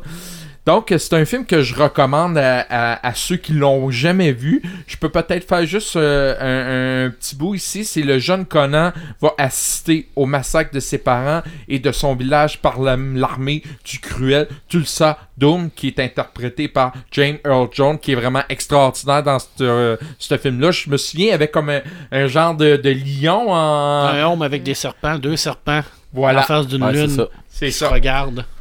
Euh, ils vont en faire un... À ne pas confondre avec sa, sa tête de tigre dans Exorcist 2. Ben, c'est ça, faut, faut, faut, faut comparer là aussi. Non, non, non, non, là, c'est pas, pas- le même registre. là. Euh, avec les années, il va se construire une impressionnante musculature et se retrouver dans une fosse pour des combats à mort. L'enfant est devenu un animal assoiffé de sang et de violence. En recouvrant sa liberté, il va pouvoir assouvir sa vengeance. Et évidemment, avec sa fameuse épée qui tient pas nécessairement collé-collé, mais qui peut le tenir un petit peu plus haut pour se combattre différemment. Moi, euh, j'avais vraiment trouvé euh, ce film-là. Moi, ça m'a impressionné de voir un acteur musclé comme ça. J'avais quoi, peut-être 15 ans quand j'ai vu ça, et c'est vraiment impressionnant de voir un Arnold. euh, C'était un de ses premiers films aussi, Mhm. et c'est ça qui l'a, ce film-là, qui l'a fait connaître. Là. C'était meilleur qu'Hercule à New York, mettons. Oui, c'était lui Come qui on, faisait là. Hercule. Ok. Come on. Et Ah. anecdote, Oui. parce que je suis le plus vieux autour de la table, c'est probablement le premier hit de la télé payante au Québec. Super Ouais. écran? Ouais, ah, non, non, ça s'appelait pas Super Écran dans ce temps-là. Ok, c'était vraiment... C'était premier choix. Ah oui, Oh! ok, ok. Ouais. T'avais premier choix et Tévec, puis je me rappelle pas lequel des deux avec Conan le barbare, mais c'était un hit de TV payante. Ah, Arrête, là, je vais avoir encore plus de cheveux Un- blancs. là. ou moins de cheveux. L'autre film que j'avais envie de parler, c'est Dark Crystal. Oui, ben oui. Euh, c'est un film à ambiance étrange au scénario touchant. Euh, c'est un film de Jim Henson. c'est Des marionnettes. Des Ouais, Moi, je ne l'ai jamais vu, mais est-ce que c'est un dessin animé? Est-ce que Non, c'est non, des non, marionnettes? C'est des marionnettes, mais en fait, c'est des humains, mais avec des têtes de marionnettes. Ça ressemble un peu à Labyrinthe dans le style, parce que Ouais, euh, Ouais. C'est ce que je partais beaucoup pour de gens là, qui, qui jouent, mais c'est vraiment sublime. là. Il y a des marionnettes en passant que les personnages, les, les- les personnes sont vraiment en dessous de la marionnette. Mhm. Tu sais, euh, c'est, je te dirais, c'est l'ancêtre de l'animatronique. De, de- Ouais. de l'animatronique. C'est vrai. C'est l'ancêtre de ça. Ouais, c'est ça. Puis on dit aussi que qu'on qu'on est transposé dans un autre univers de dark fantasy dans Ouais. ce film. Oui, c'est très dark, là. C'est ça, là. Ça, y a rien- en tout cas, moi, j'ai rien trouvé de joyeux Non, dedans, il n'y a pas de licorne. là. Ça, c'est dans, tout les- cas, ça, c'est dans Legend avec Tom S'il y Cruise, y des licornes. s'il y en a, ils sont mortes. L'autre film, c'était- c'est le, le tout premier blockbuster de Ron Howard, celui-là qui faisait Richie dans euh, euh, Happy quoi? Days. Happy Days, voilà. Mhm. Donc on parle de Willow. Ah Euh, oui, Willow ça, qui est de l'auteur euh, Howard, c'est ça, euh, non? Non, Willow, euh, Willow, Willow, Willow, voyons. Willow, je sais pas de. C'est sûr, non, honnêtement, Parce que je sais pas. sûrement, parce que le producteur c'est George Lucas. Ouais. que je ne sais savais- pas si c'est basé sur un roman ou une nouvelle. Et euh, c'est ça, c'est son premier blockbuster. Euh, et c'est Val Kilmer qui joue dans ce film-là euh, un rôle vraiment qui a lancé sa carrière. Là. Donc euh, Willow avec euh, Ron Howard. L'autre film, euh, évidemment, je ne pouvais pas passer silence, sinon Marc allait me- m'assommer. Excalibur. C'est Mhm. clair, man, que si t'en parlais pas, qu'on allait t'en parler, nous autres. Ben, c'est ça, là. Donc, c'est c'est euh, là, là. c'est du, euh, c'est le, c'est- c'est le fameux film où co- les... coécrit par George Lucas. Oh, Donc, c'est une histoire originale. Donc, donc Ah, c'est pas, ok. c'est pas, Non. ça vient pas de la littérature. Non, mais ça Non, vient, ça vient du fameux, euh, de la fameuse euh, façon de faire à Campbell, là, Joseph Campbell, là, qui, qui écrit vraiment sur euh, comment faire un film de, de, de- de- que merveilleux là, en tant que tel. là, C'est vraiment le style de, de Lucas. Ok. Excalibur, c'est vraiment là où on voit que Non, l'épée ça- est entrée dans, le, dans la Dans fameuse roche et que personne n'est capable Ouais. de, de retirer. Ok, c'est ça. Donc, c'est une, c'est une fascination pour la légende court tout au long d'une bonne partie de la filmographie de John euh, Barnum et en particulier du rapport de l'homme avec la nature parce que Oui. ça se passe en forêt. Ouais. Un roi, une terre. Mais, euh, visionnaire, tu vas me faire plaisir. Tu vas te le taper, ce film-là. Oui, parce que Ouais. honnêtement, il faut que je fasse mon mea culpa. S'il te plaît, Ouais. c'en est un à voir à tout prix, surtout pour un gars comme toi qui a vu plein d'affaires. Ouais.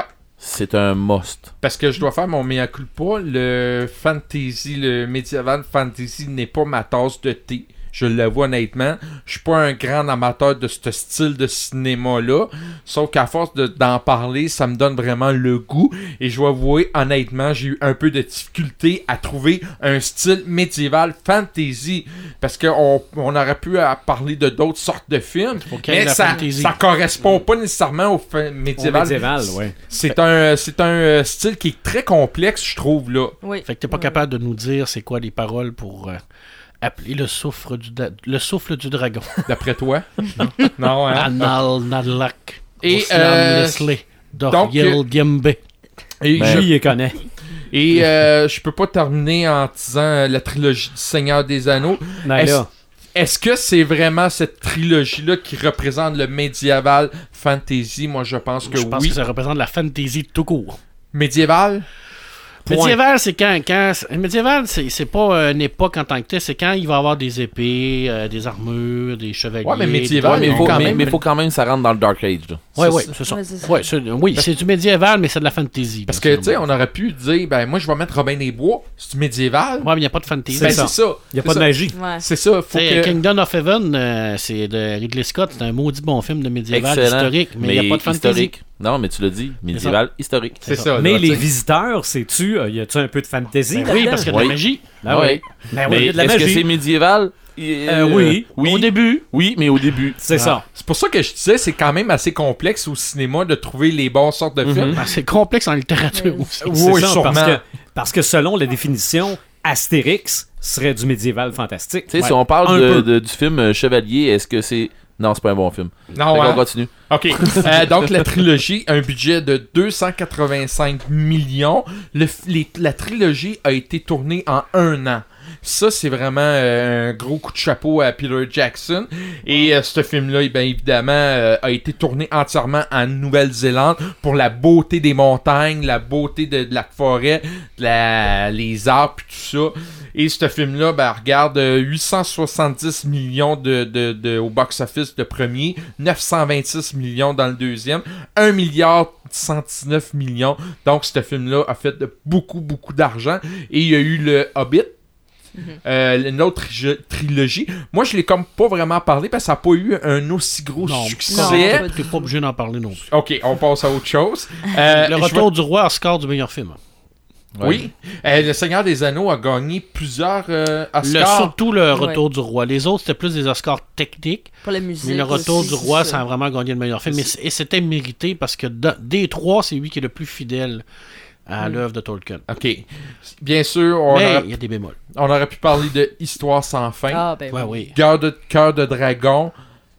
Euh, est- euh, Eragon. Eragon. Eragon que je t'ai parlé, ouais. Oui, Eragon, qui est une, une- voyons, une adaptation d'un roman Oui. qui paraît qu'il. C'est une très mauvaise adaptation. C'est c'est ce que je m'en allais dire. Ouais. Sauf que si tu lâches le roman, puis C'est un, c'est un bon film. c'est un bon film. Ouais. Avec une histoire de dragon à travers de ça. Puis Ben, non, parlant de dragon, est-ce que les films Dragon, How to Train Your Dragon, c'est du médiéval Oui. fantastique? En Oui. série animée, oui. Ben, puis en plus, tu en l'as en série en- et en film. C'est vrai. Ah oui, ils l'ont Ouais. fait en film? Oui. C'est- Ah c'est oui. parti Ah, to Train. Your Dragon. Ben oui, il y a un, deux, trois. Marc va checker ça.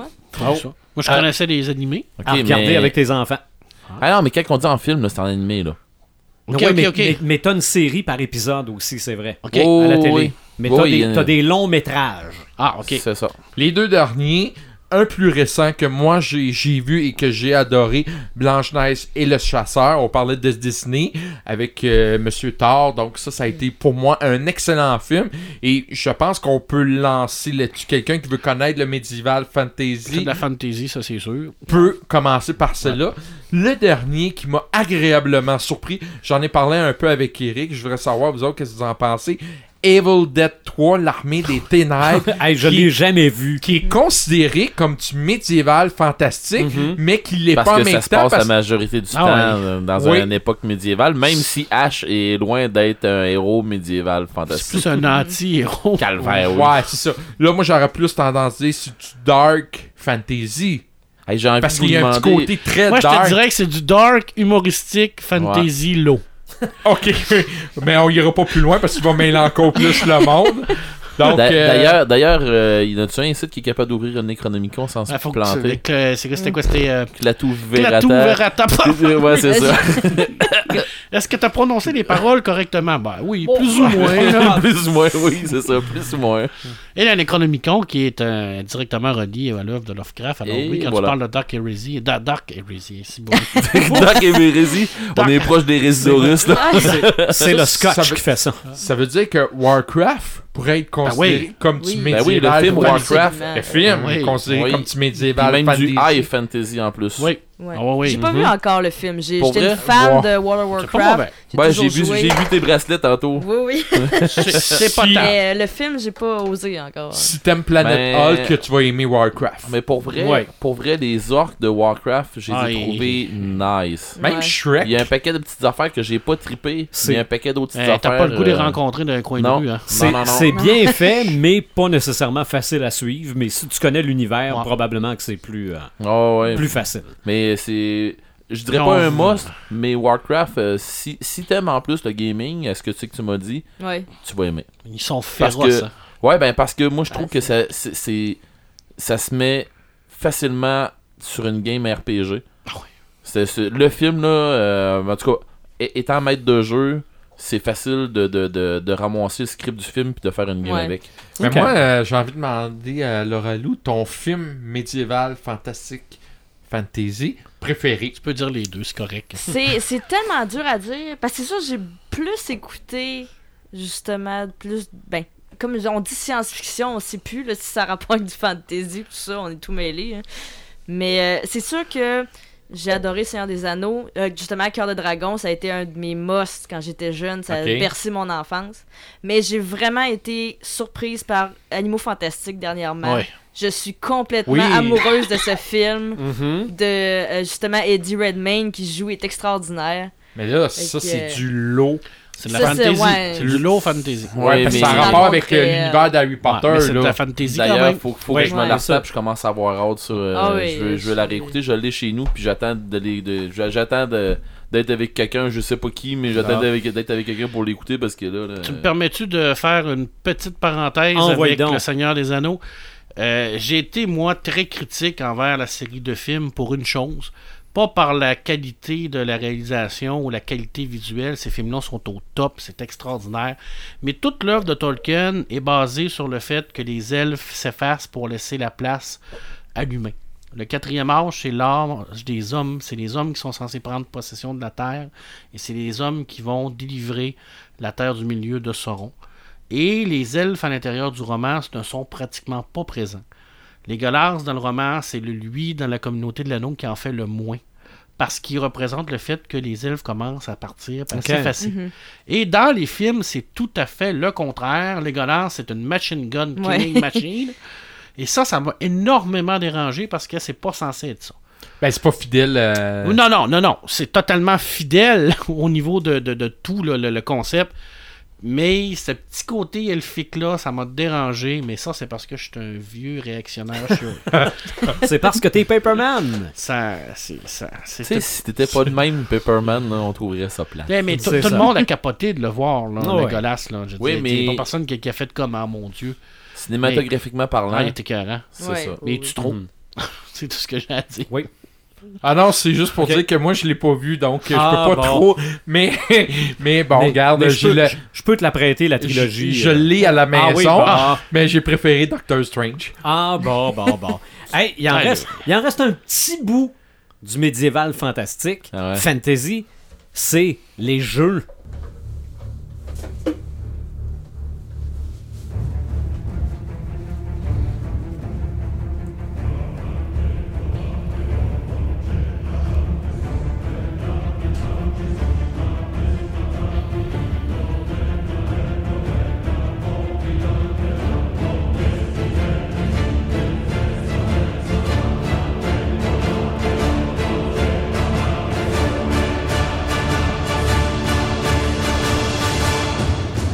Là, Red the Gamer, tu vas nous expliquer quel est ce thème-là au juste. Il y a beaucoup de monde qui l'attendent, celle-là. Hein. Mhm. Euh, Je vous garantis qu'il y a une trollée de monde qui l'attendent. Ça se trouve être Shadow of War. OK. La suite, ben, Middle Earth, Shadow of War. La suite de Shadow of Mordor. Qui était. euh, dans le fond, on joue un héros qui est habité par une, une autre force. On va le dire comme ça, là. Je veux pas, je veux pas garocher de punch nulle part parce qu'il y a du monde qui l'ont pas fait. Et euh, dans le fond, dans Shadow of, euh, War, c'est la suite. Et euh, ils ont extensionné le jeu. Il y, a des histoires avec les, les Witch King là-dedans, des affaires comme ça. Pas les Witch King, mais les, les, les, les Nazgûl, puis des affaires comme ça. Je- je vais rien que faire un survol parce que il faudra que je, que je sois concis dans, tout ça. J'ai trop de, de, stock dans le médiéval, fantastique, fantasy. J'ai j'ai de l'ouvrage, j'avais du stock incroyable. Fait que dans le fond, Shadow of War, vous pouvez le, précommander présentement, Mhm. qui sort le 10 octobre 2017. Ça va être un must. Ok. OK? Les gens qui, qui aiment le style, qui ont trippé Shadow of Mordor, vont triper sur le deuxième, qui est Shadow of War, qui est attendu. Ça a juste même pas de bon sens. Ok. Euh, ensuite de ça, ben, je dis Shadow of Mordor, pour ceux qui l'ont pas essayé, ça aussi, c'est hot. Euh, dans le fond, on se ramasse l'autre bord des portes du Mordor. On se tape des hordes de- d'orques et des chefs orques qu'on va chercher, puis que qu'on on traque. Et euh, pendant qu'on quand on les tue, ben on, dans le fond, on, on prend des, des, des, des renseignements sur le prochain chef, puis des affaires de même. Euh, c'est assez complet euh, Mais Et pourquoi aller hot. au Mordor? Pour tuer des orques, man. Oui, je sais, mais Toujours. c'est tellement pas une belle place pour prendre des vacances. Pepperman, il y a du monde qui en prennent pas de vacances. Je sais. Il y a du monde que pour eux autres, les vacances, c'est d'aller tuer des orques. Fait que. Ben d'ailleurs, moi, aller tuer des gens, c'est mes vacances. Mais bon. Hey, vous me T'es jugez. pas, tu leur fais de la bière. Ouais, aussi. là. Ouais, mais ça, c'est parce qu'il sonne un peu avant. Ouais, c'est ça. plus facile à viser. Euh, sinon, euh, ben Shadow of Mordor, qui, qui était sorti le 5 mai 2015, donc qui est encore disponible sûrement. Euh, moi, je l'ai sur PS4, là, je veux dire, il est disponible sur un peu toutes les consoles. Euh, ensuite de ça, si vous allez dans des jeux un peu plus euh, wide open, on va dire, euh, vous allez tomber dans toutes les séries de Elder Scrolls. Euh, que ce soit Morrowind ou puis Morrowind qui date depuis ben, ben, tout le Elder Scroll là, le- tout l'univers de Elder Scroll qui dure depuis tellement longtemps c'est je, je me souviens pas hey, moi je jouais ça sur un ordinateur là les, tro- les 486 d'affaires de même là, que le monde qui, tu vas lui donner ce chiffre là puis ils vont faire mais ouais c'est quoi ça? Ouais. c'est ça euh, non non Pentium 75. wow man t'avais une machine Eh, hey moi je n'avais un overclocké à 133 hey ça c'était une tuasse dans ce temps là mais bon en Euh, réseau à 14.4. Hey, wow! Bon, vous voyez, vous voyez qu'on est vieux. Mais on sait encore de quoi qu'on parle. Euh, non, euh, toute la série de Elder Scrolls, ils ont une licence qui marche encore beaucoup. Mm. Euh, ils ont sorti un, incroyable jeu qui s'appelait Skyrim. Mhm. Il y a beaucoup de gens qui, qui ont beaucoup accroché. Là-dessus aussi, il y avait, comme je disais tantôt, Morrowind, toute la série de Morrowind. Euh, Oblivion qui avait sorti avec ça, pis tout ça. là. Euh, D'ailleurs, euh, il y a un nouveau Morrowind, je pense, qui sort ou qui vient de sortir, une affaire comme, Comme ça. un ouais en ligne, je pense. Ouais, je pense que c'est en ligne. Je pense que c'est ça, c'est en, ligne, merci beaucoup. Mais si je peux me permettre, Skyrim, j'ai, moi honnêtement, j'ai vraiment trippé sur Oblivion parce que l'univers, le, tout ça d'Oblivion, j'y joue encore. Mais Skyrim, j'ai beaucoup de gens autour de moi qui trippent. Skyrim, c'est Skyrim, il est pas battable. Honnêtement, j'y ai joué, j'ai moins accroché. Moi aussi. Honnêtement, tu finis par tuer les dragons à la chaîne, c'est trop facile, il y a Ouais, de quoi qui manque. Il arrive un dragon, ben oui, amène-le. Tu tu le, tu le clenches de Une flèche, une flèche, euh, un Ouais. dragon. Merci, bonsoir. Je trouve qu'ils l'ont. Ah, il y a de quoi qui manque. c'est ça. Mm. C'est un petit peu, c'est un petit peu le bémol que j'ai. J'ai, j'ai pas embarqué dans, dans Skyrim. Je croyais avoir un jeu un peu plus dynamique que ça. Ouais. Puis arriver, puis en plus que je me fasse dire rendu au bout que tu tires une flèche puis tu cantes un dragon, j'ai fait ben ouais, puis ça me tente plus. Mm. C'était un petit peu ça que ça m'a fait. Sauf que quand même, c'est un des musts dans le style Oui, de c'est sûr. et The Witcher. Euh, Ok. Je peux pas Mm. passer à côté de ça. The Witcher 1, 2, 3. Euh, le 3 qui, qui est assez génial. Un petit peu trop wide open à mon goût.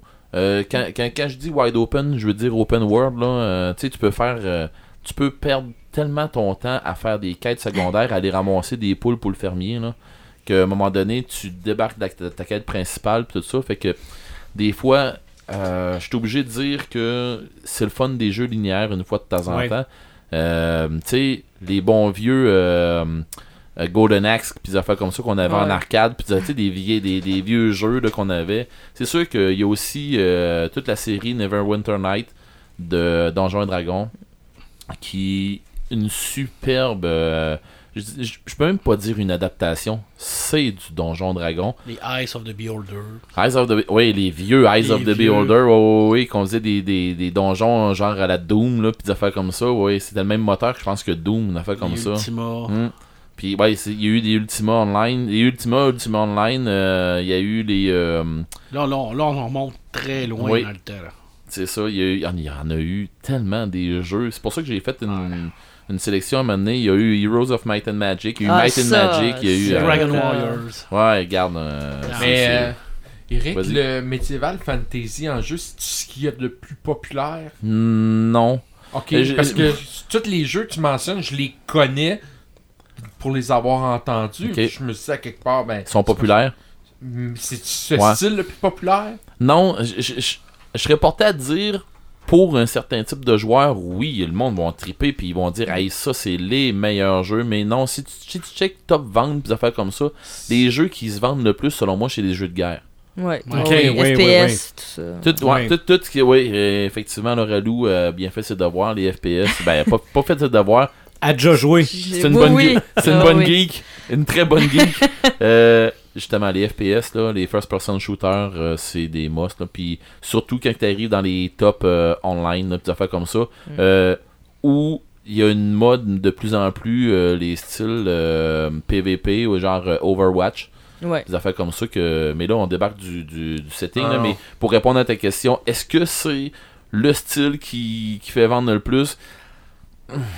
Je pensais que je pensais qu'il allait faire une grosse percée moi avec euh, le jeu euh, For Honor Ok. puis finalement je pense que c'était un j'ai envie de dire un pétard mouillé mais c'était une grosse affaire à la sortie puis finalement je me suis dit check bien ça c'est tout du PVP le monde vont se garrocher un peu comme Overwatch mais Overwatch est sorti il t'a lessivé partout tout le monde Oh tout, oui. tout tout tout Oh oui. fait que regarde euh, c'est ça mais bon euh, j'aurais été plus dans le style For Honor que qu'Overwatch mais je veux dire euh, Mhm. c'est chacun chacun son style là euh, Diablo, ça, ça peut être considéré comme un médiéval fantastique. tout à fait Bah oui, tout à ouais, fait mais.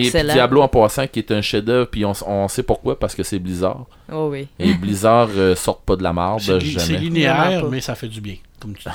Ben, c'est comme je- c'est ça que je disais tantôt. Tu sais, une matinée, tu dis, bon, j'ai une heure à jouer, j'avance pendant Ouais. une heure, et après ça, je lâche ça. Demain, je vais reprendre après, vais, je vais faire deux heures de jeu, ben, je vais avoir deux heures de jeu de fait. Plutôt que de dire, euh, bon, ben, j'avance pendant une heure, ben, demain, je vais avancer pendant les mêmes une heure parce que je recommence au début. C'est ça. C'est ça, ou ben, T'as trop, pas euh, de checkpoint, ou ben... Ah, exactement, Oh oui. c'est T'as ça. trop cherché de poule pour le fermier. Ouais, non, mais c'est ça, c'est carrément ça. Parce que tu peux, tu peux trop te perdre. euh, c'est un petit peu, c'est un petit peu le- le- la faiblesse des, des jeux qui sont trop euh, open Oui, world. oui, oui. Mm. Tu peux te perdre assez vite, Ah genre euh, Morrowind, tout ça. Faut que, il faut que tu, tu t'enlignes dans ta quête principale. Mhm. Puis après ça, ben, si tu veux t'en refaire d'autres après, ben, tu iras te Ouais. taper d'autres affaires. Mais tu me fais penser, puis je sais pas comment ça que j'avais pas pensé avant. Vas-y. Le jeu dans lequel j'ai le plus pensé de 25 scènes est un jeu médiéval fantastique et c'est Dragon's Lair. Oh, Ah, mon c'est- oui, dieu. mais là, là c'est c'est C'était- bizarre. Non, non. Mongol, ce Non, non, ben, c'est Disney qui faisait En, ça. en fait, fallait que tu fasses. En fait, c'était pas toi qui contrôlais l'écran, c'était l'écran qui te contrôlait. Fallait que tu bouges au même moment que l'écran te disait de bouger. Ouais, c'était vraiment Ah, c'est- difficile. Non, Mais- non, non, c'était fou ça. Mais ça- la princesse. OK? La princesse, les dessinateurs ont utilisé un- toutes les revues Playboy qui ont réussi à trouver c'était pour des pouvoir gars, les dessiner la princesse. Ah ouais. Oh! Ah non, il fallait... non, ça te donnait le goût d'aller la chercher jusqu'au Non, bout. non, tu sais, quand, quand t'étais rendu à la séquence de la princesse, il y avait beaucoup de monde autour de la machine pour te regarder jouer. Ah oui. C'est de ça que Sylvain se souvient.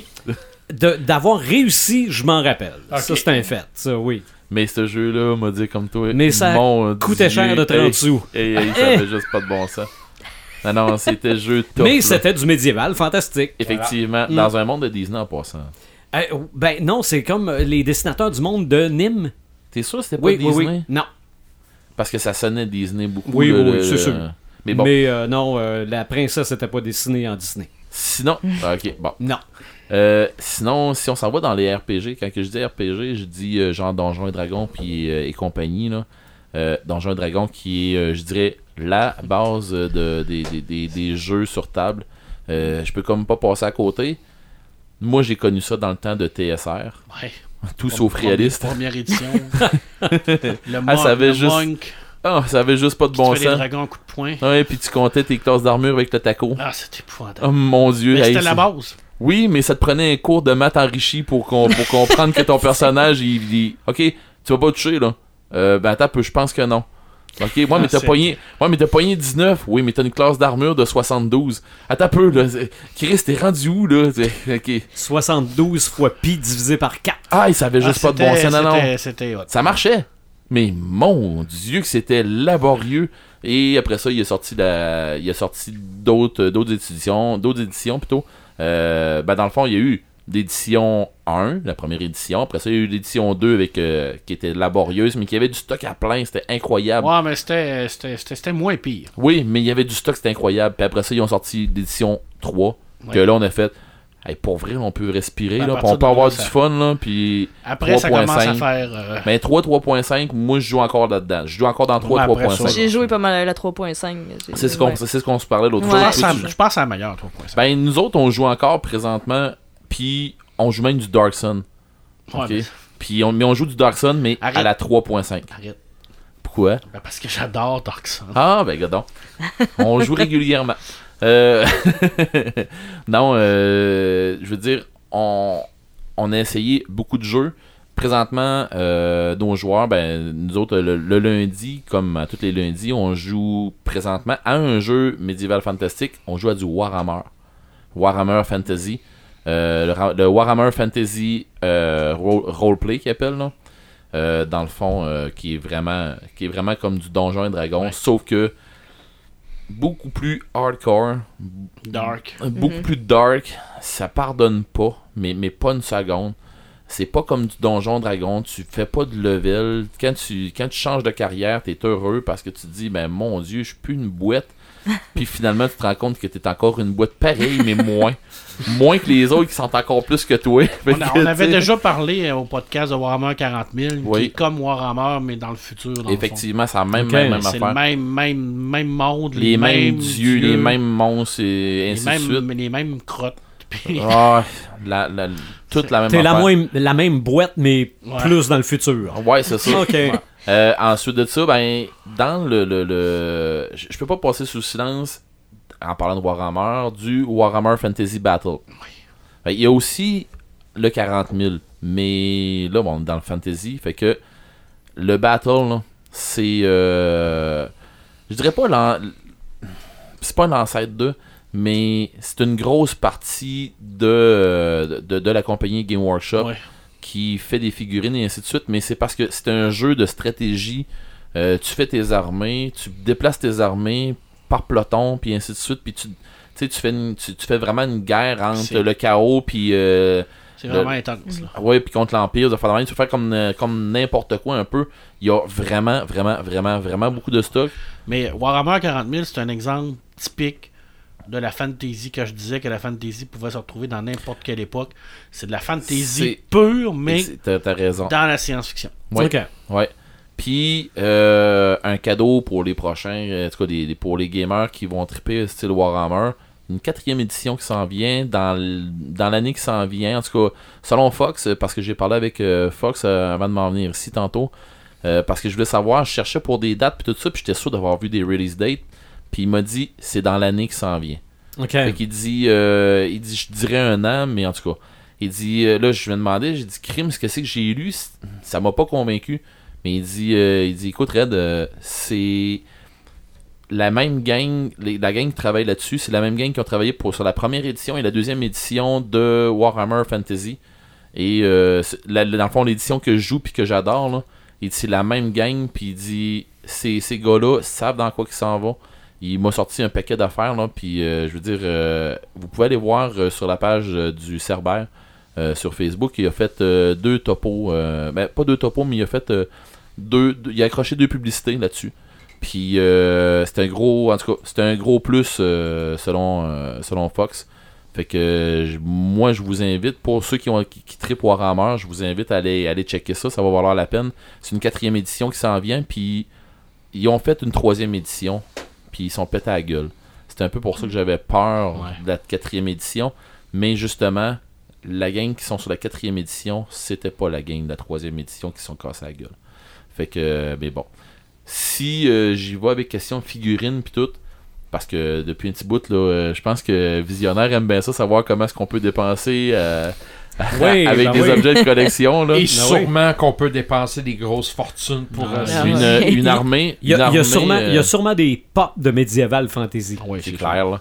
Une armée euh, de, de, de Warhammer, là, Oui. ça peut chercher pas cher. Ben, quand je dis pas cher, c'est une coupe de 100$. pièces OK? Ouais. Ah, Mais là, tu parles pas d'une armée. Une là. armée. Non, non, ouais. non, mais là, on parle d'une armée, mais elle n'est pas peinturée puis elle n'est pas montée. Ouais. OK? Oh. Mais Ça, tu une- connais Red, il va tout t'arranger ça. Ouais.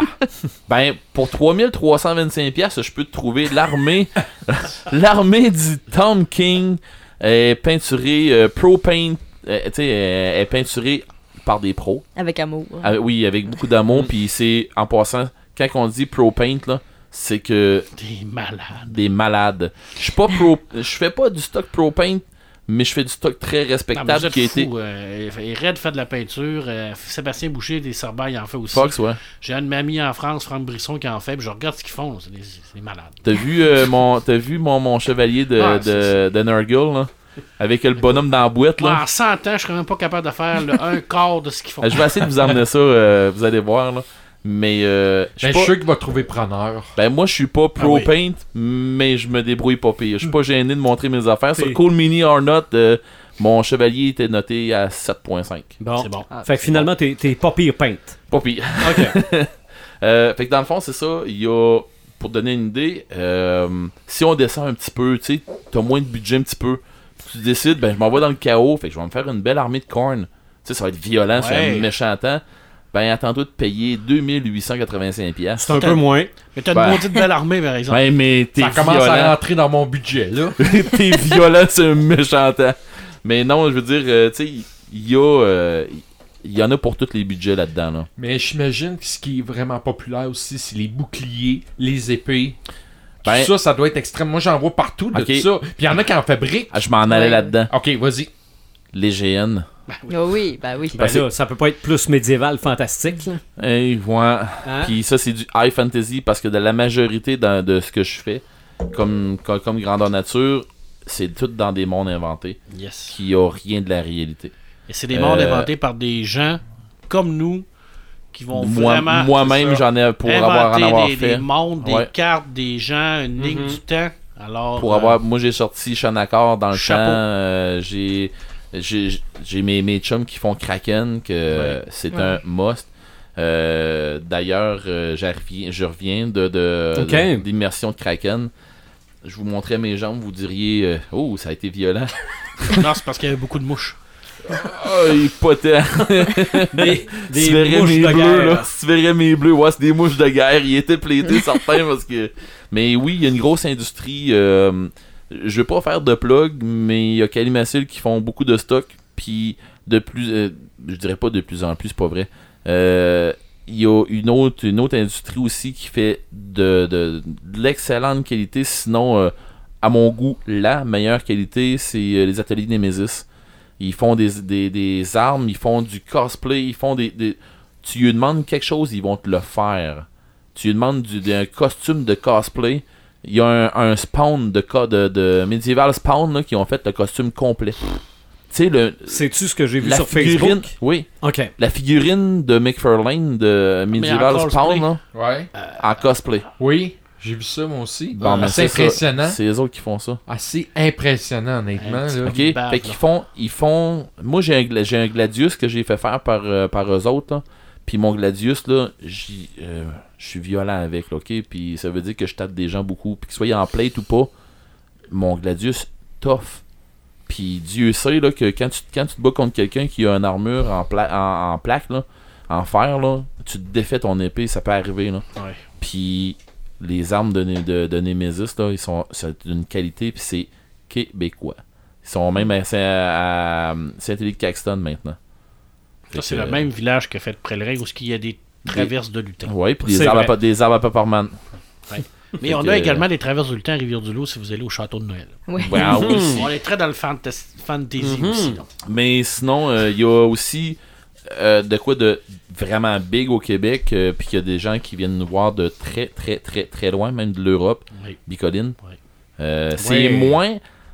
C'est médiéval fantastique, c'est high fantasy, et ainsi de suite. C'est moins un GN qu'une immersion. Ok, Si tu veux faire un GN, tu veux faire de quoi de bon dans la région, euh, va pas à Bico pour le fun. là. Si tu veux faire de quoi de vraiment hot, là, viens faire un tour à Kraken. Sinon, si tu veux passer une semaine, la majorité des gars de Kraken ou des, des, des filles de Kraken vont être là. là. mais en tout cas, mais si tu veux faire euh, une semaine complète, euh, Bicoline, euh, ça c'est c'est une immersion et là tu te ramasses une coupe de mille contre une coupe de mille sur le champ de bataille Ouais, ouais. puis euh, ça se tape dedans là. C'est euh, ça, moi, je, les je- clashs là de, de... j'avais entendu 3000 sur le terrain. là. Oh oui. C'est- Oh oui. c'est un- monde, un monde parallèle dans notre monde en tant que tel. Ouais. Ouais, nous autres, nous autres là, on a notre gang là, dans le fond, on a une auberge à trois étages. Il y a des gens que je vois passer dans le début de la semaine, je les revois plus de la reste, du reste de la semaine. J'ai, je sais qu'ils sont encore là parce que j'entends parler d'eux autres, mais je les vois passer une fois, c'est tout. OK. Puis on est en plein milieu, puis nous autres on vend de l'alcool. Mhm. Ça te donne une idée, on les voit passer une fois. Bon. Fait que non non, c'est vraiment big. Pourtant, là. c'est pas parce que t'essayes pas de les attirer. là. en tout cas, Petit, euh, vas-y, vas-y. euh, dans les jeux de rôle, Oui. un moi, qui m'a profondément marqué parce que ça a été mon premier jeu de rôle à qui j'ai même pas joué, que j'ai vu jouer, c'est l'adaptation des Terres du Milieu dans Rollmaster, Oui. Qui était un jeu de rôle Ben, je l'ai pas parlé. complexe. J'en ai pas parlé parce que parce qu'il était plus haut avant que maintenant. Ouais. Je trouve qu'il a pris une débarque Ouais, il un a peu. pris une débarque, oui. C'était tellement complexe à l'époque, mais c'était Mm. tellement un beau jeu de Tu sais, rôle. il y a, il y a aussi euh, Yggdrasil, que, qui, qui- c'est fou raide, c'est de style euh, tout- viking, tout, Toute l'œuvre ça. d'Elric, Stormbringer. Oui. Euh, après ça, tu peux avoir. Oui, tu peux avoir aussi. Voyons, J'ai un autre nom là, qui me vient à l'idée. Là. Ben, Conan, euh, tantôt on en parlait. Hey, le il jeu de rôle il y a- Conan. Il a, sorti le jeu de rôle Conan. Mongoose, là. Oui. Fait que non, non, euh, pour vrai, là, si vous, si allez dans le médiéval fantastique puis vous savez pas où vous garrocher, envoyez-moi un message, là, je, vais vous, je vais vous diriger, ça va me faire plaisir. Là. Là, je fais du name dropping. Vincent euh, Zimmerman, qui euh, a fait notre bague, va, être, va Oui. rire, va rire de moi parce que quand je fais du name dropping, il me le dit. Bah. Mais garde, Z-Man, euh, fait- on- nous autres, on fait du name dropping, puis. Puis c'est ça, toi t'es français. Mais bon. Mais il, est, mais- mais il est quand même censé être un de nos invités à un moment donné. Il en fera. Tout à fait, il en fera du name dropping pendant Spawn. Ben J'ai oui. tellement hâte de le voir ici, à faire, à, à faire un podcast avec nous autres. Ben, vous autres, vous l'avez rencontré, pas moi. Ouais, c'est vrai. Pourquoi donc? J'étais pas là. Ah, t'étais pas là. Mais non, j'étais pas Oh. là. Ah. On, on constate que le médiéval fantastique, c'est vaste. Ah On, oui. pourrait, on pourrait faire euh, un autre podcast là-dessus. Ben, sur le fantasy, en Ben, tout comme cas. on avait fait les horreurs, comme on avait Ouais. fait des guerres, comme on avait Ah fait ouais. n'importe quoi, euh, je veux Ah dire, oui, là-dessus, parce on que- Western. On s'était Ah ouais. dit, on s'était dit que la guerre, on y reviendrait. À un moment donné, il va y avoir un autre Halloween. Il faudrait bien revenir sur l'horreur un peu. Ouais, parce que là, il y en a beaucoup qui vont sortir de nouveaux films d'horreur. Oui. C'est Ah vrai. oui, oui. C'est vrai. Une trolley hein, pour de ça. Allons-y avec nos Samalumes Samétain. OK? Moi, ce qui m'a allumé cette semaine, puis je ne m'y attendais pas, parce qu'en plus, la nouvelle est un peu pensée sous silence, c'est le retour de Samus. OK? Ouais. Metroid, mais en fait, c'est le remake de Metroid 2. Et je vous mets ça en contexte. Moi, fin des années 80, mettons 90, peut-être 91, je joue au Nintendo. OK? Le premier Nintendo, je joue à Metroid, un jeu que j'haïssais pour mourir parce que j'avais pas compris en partant qu'il fallait partir à gauche. C'était tough. OK? Parce que c'est le premier jeu où tu commences puis tu dois aller à gauche. Parce que Mario, il allait toujours à droite, lui. Mais j'avais réussi à avoir le plan puis je capotais sur Metroid, là. T'es en train de me dire que Mario, c'est un habitant de la ville de Québec. Oh, T'es donc ben pas fin. Mais là, on reçoit à la radio où je travaille dans ce temps-là un message marqué dessus Metroid 2. Et j'écoute le message et ça dit Metroid 2 exclusif à Game Boy. Je me suis acheté un Game Boy, je me suis acheté Metroid 2 et j'ai passé à travers un moment donné. Là, on annonce cette semaine le remake de Metroid 2. Ça va s'appeler Metroid Return of Samus pour le Nintendo 3DS ou 2DS, là, dépendamment de si tu veux la 3D ou pas. J'ai pas de Nintendo 2DS, j'ai pas oui. de Nintendo 3DS. C'est exactement pour la même raison que je vais m'en acheter un. Ça a fait des paires un dimanche? Euh, ouais, mais je, je- je sais pas, je vais peut-être attendre un petit peu parce que j'ai un samétain qui s'en vient. Ah. Euh, mais aussi, euh, on apprend le, le- le retour de Metroid, mais l'autre série là, dont j'ai oublié le nom, là, la série euh, First Person Shooter. Là. De, De- Metroid. Ouais, ouais, ouais. Ah, Metroid ah. Prime. Prime. Ah oui. exactement. Ça, c'était sur le GameCube, GameCube. puis C'est après ça. la Wii, ouais. C'est ça. Mais Prime 4 a été annoncé. Est-ce que ça va faire oublier Metroid Other M? J'espère. Il était bon, mais il y avait trop, il y avait trop de cinématiques puis de narration, puis ça finissait plus là. OK? Ça c'est mes c'est mon Sam allume. Mon Sam éteint, j'en ai deux. Premièrement, les notes de 9 sur 10. Et. Marc est allé dire qu'il en faisait partie. C'est parce que je- j'ai pas vu Wonder Woman. OK? je non. l'ai pas vu. Plus. on va le voir encore. Mais j'ai vu du monde dire Ah, moi, Wonder Woman, 9 sur 10. At- attendez un peu, là. Vous êtes en train de dire Il est peut-être bien bon, Wonder Woman, mais en donnant une note de 9 sur 10, là, ça veut dire que tout ce qui est meilleur que ça est un chef-d'œuvre. C'est clair. OK? C'est, dans deux semaines, on a Spider-Man. Ça se peut pas que Spider-Man soit 9 sur 10, même s'il est bien bon. Il peut être 10 sur 10. non, Mais Spider-Man n'est pas réalisé par une femme, puis c'est pas une femme qui est à la tête. non, mais non, 9 sur... Peut-être que si on disait que c'est ma note sur mon plaisir ressenti, Ouais. peut-être. Ah? Là, ouais, Ça se là, peut. ça serait OK. plus justifié. Donc, il faut le mentionner. C'est ça. Mettons, là, j'ai tripé 9 sur 10, c'est correct. Mais 9 sur 10 pour Wonder Woman, ça veut dire que tout ce qui est meilleur que Wonder Woman est un chef-d'œuvre. Là, je trouve ça fort un peu. Moi, j'ai donné 10 sur 10 aux animaux fantastiques. Mais à ton ressenti façon Oui. film. Ouais. Et mon, sa- mon, autre samétain, Ben ouais, moi, en tout cas, je suis vendu aussi. c'est ça. ça revient aussi à Return of Samus. Et je vous explique pourquoi. Il C'est va te coûter cher. Euh, oui, autres. mais c'est que c'est des graphiques polygones. OK? Un peu comme les graphiques du Nintendo 64. Là. OK? Euh, moi, j'aurais aimé que ce soit parce qu'il y a eu une version qui a circulé sur Internet qui s'appelait Another Metroid 2 Remake. Et là, c'était comme Metroid 2, mais pour Super Nintendo. OK? Mais là, là c'est Metroid 2 pour Nintendo 64. Moi, j'ai un peu de misère avec ces graphiques-là. Mais je suis vendu à Metroid. Shut up and take my money. Je vais l'ach- je vais l'acheter pareil. Ah, c'est là que tu t'en vas pareil, C'est là. sûr. Et Ça va coûter cher. hein? d'un autre côté, euh, Super Mario 64 avait ce type de graphique-là et j'ai capoté Ah, ben raide pareil. là. Fait que c'est- chialé pour chialer. Hein? Paperman? Bon, tout d'abord, je voudrais dire que les dragons qui se fait tuer par une flèche, c'est pas nouveau. Bard a tué Smog d'une seule flèche. Fait que Skyrim, ils ont, C'est vrai ils ont rien inventé. Ben ouais. Ça, c'était mon. mon- Ben, ben, Une autre parenthèse, parenthèse. pour t'étirer un peu plus. Euh, j'ai un samétain et quelques ça m'allume. Mon samétain, c'est que. Il me semble que la culture geek n'a pas besoin de, de guerre intestine. Savoir euh, c'est quoi être geek. Puis on, oh, Oui, mon Dieu, oui, je oui, veux oui. pas être Ouais, il y a eu un débat geek. là-dessus. Ouais. Oh vrai. mon Dieu, c'est tombé épouvantable. On m'appelle un geek. Non, on n'a pas besoin de ça. Non. C'est tout ce que j'ai à dire. Mais euh, en fait, on n'est pas un geek, on est geek. Ouais, en tout cas, C'est un qualificatif, c'est pas un nom. C'est rien que ça. Je dis, je pense que. Ben, on- je, te- je le partage. On s'est Ouais, taper ouais, sur la ouais. tête que ça me tente pas de retourner dans le sous-sol. Puis, euh, je pense qu'on n'a pas besoin. Ben, malgré que c'est là qu'on est. là. c'est ton sous-sol. C'est vrai. un beau On est un sous-sol. en gang. Non, non. Là, on est dans un studio. Ah, c'est vrai. That's it. Dans un sous-sol. Euh, premier, ça m'allume. Euh, série de BD que j'ai que j'ai lu, que j'ai acheté pour la bibliothèque, qui est La légende d'Hercule, mais mis en science-fiction. Euh, aux éditions Soleil, c'est dessiné par Loki et scénarisé par le génial Jean-David Morvan. Alors ici, on prend Hercule, mais on le met vraiment dans un milieu futuriste. Hercule, c'est un genre de mercenaire mec. Ça torche. c'est épouvantable comment c'est bon. Premièrement, il reprend tous les 12 travaux d'Hercule dans chaque BD. Il y a trois volumes d'écrits présentement.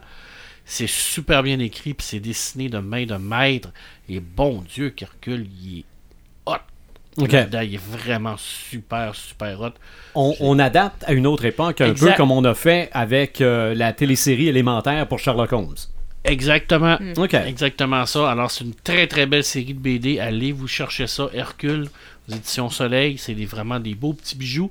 Et mon dernier, ça m'allume, ben, c'est Tolkien, euh, qu'on a lu tantôt, euh, que j'ai trouvé, euh, qui nous lisait le poème. Et je terminerai avec ce fameux poème pour terminer mon segment en beauté. Ok, tu vas nous le dire en français? En français. Ok. Alors, ce qu'il disait tout à l'heure, c'était trois anneaux pour les rois elfes sur le ciel, sept pour les seigneurs nains dans les demeures de pierre, neuf pour les hommes mortels destinés au trépas, un pour le seigneur des ténèbres sur son sobre trône, dans le pays de Mordor où s'étendent les ombres, un anneau pour les gouverner tous, un anneau pour les trouver, un anneau pour les amener tous et dans les ténèbres les lier au pays de Mordor où s'étendent les ombres.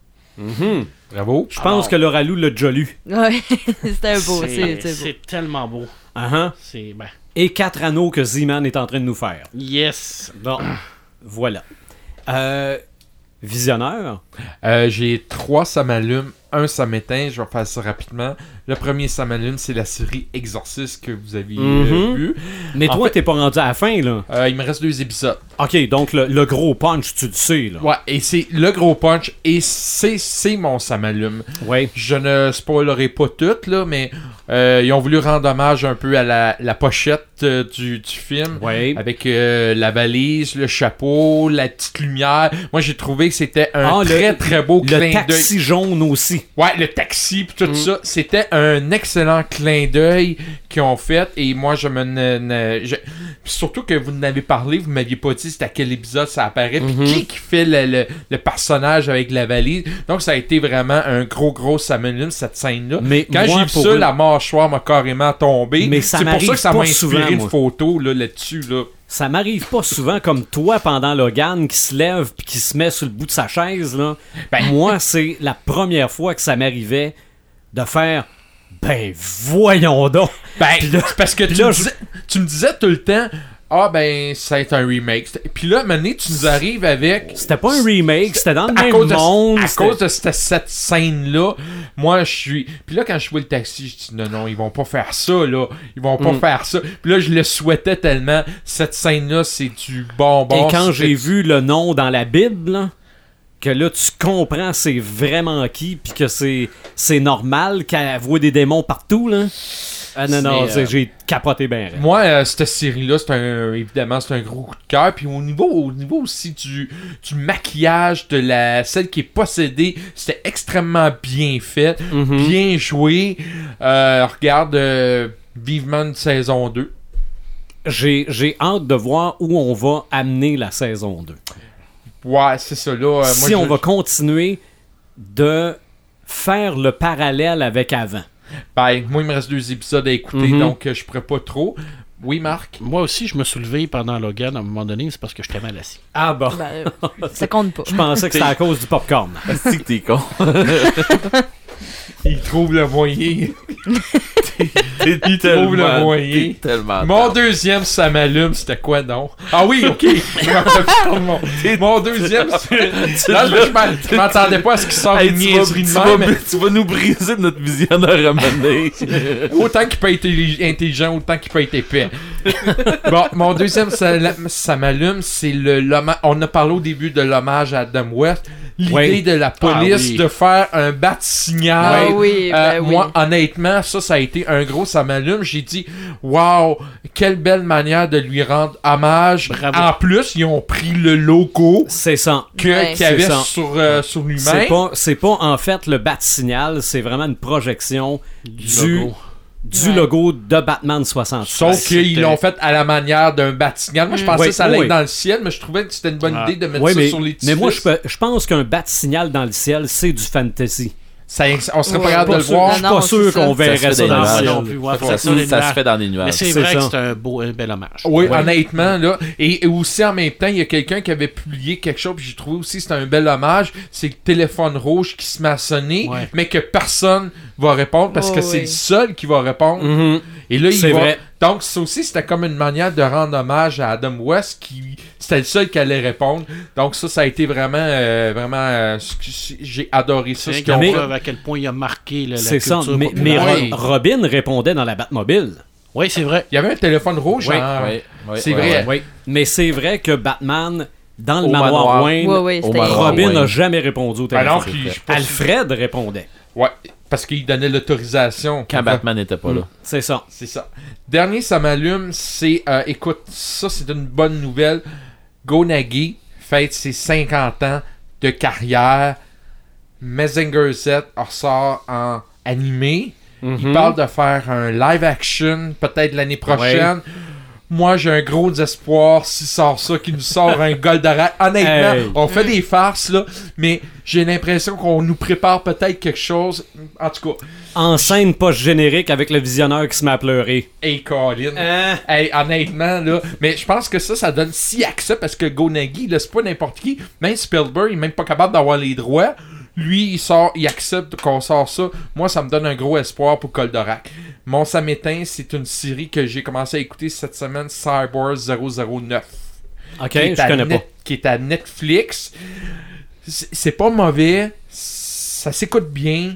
Mais les 9 super-héros, parce que chaque super-héros porte un 0, 1, 2, 3. Il y en a quelques-uns que je trouve un peu ridicules. Un, un- un qui crache du feu. euh, L'autre, euh, il y, a- il y a les balles qui sortent après de ses doigts.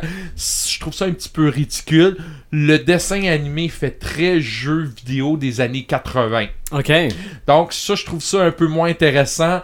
Et quand c'est rendu que tu t'endors pendant un épisode, c'est peut-être parce que c'est pas si bon que ça. Ou que t'es que très fatigué.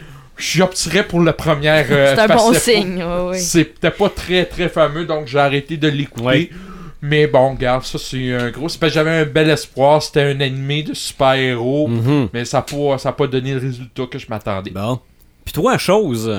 Ah oui. La chose? Non, non, chose. Chose. Juste chose. Ouais, mais Ah, ça, c'est un de mes autres noms. Ouais, Ok, as-tu- un ça m'allume peu? Ça m'éteint. Je vais y aller par le bout de chez. Ok. En commençant.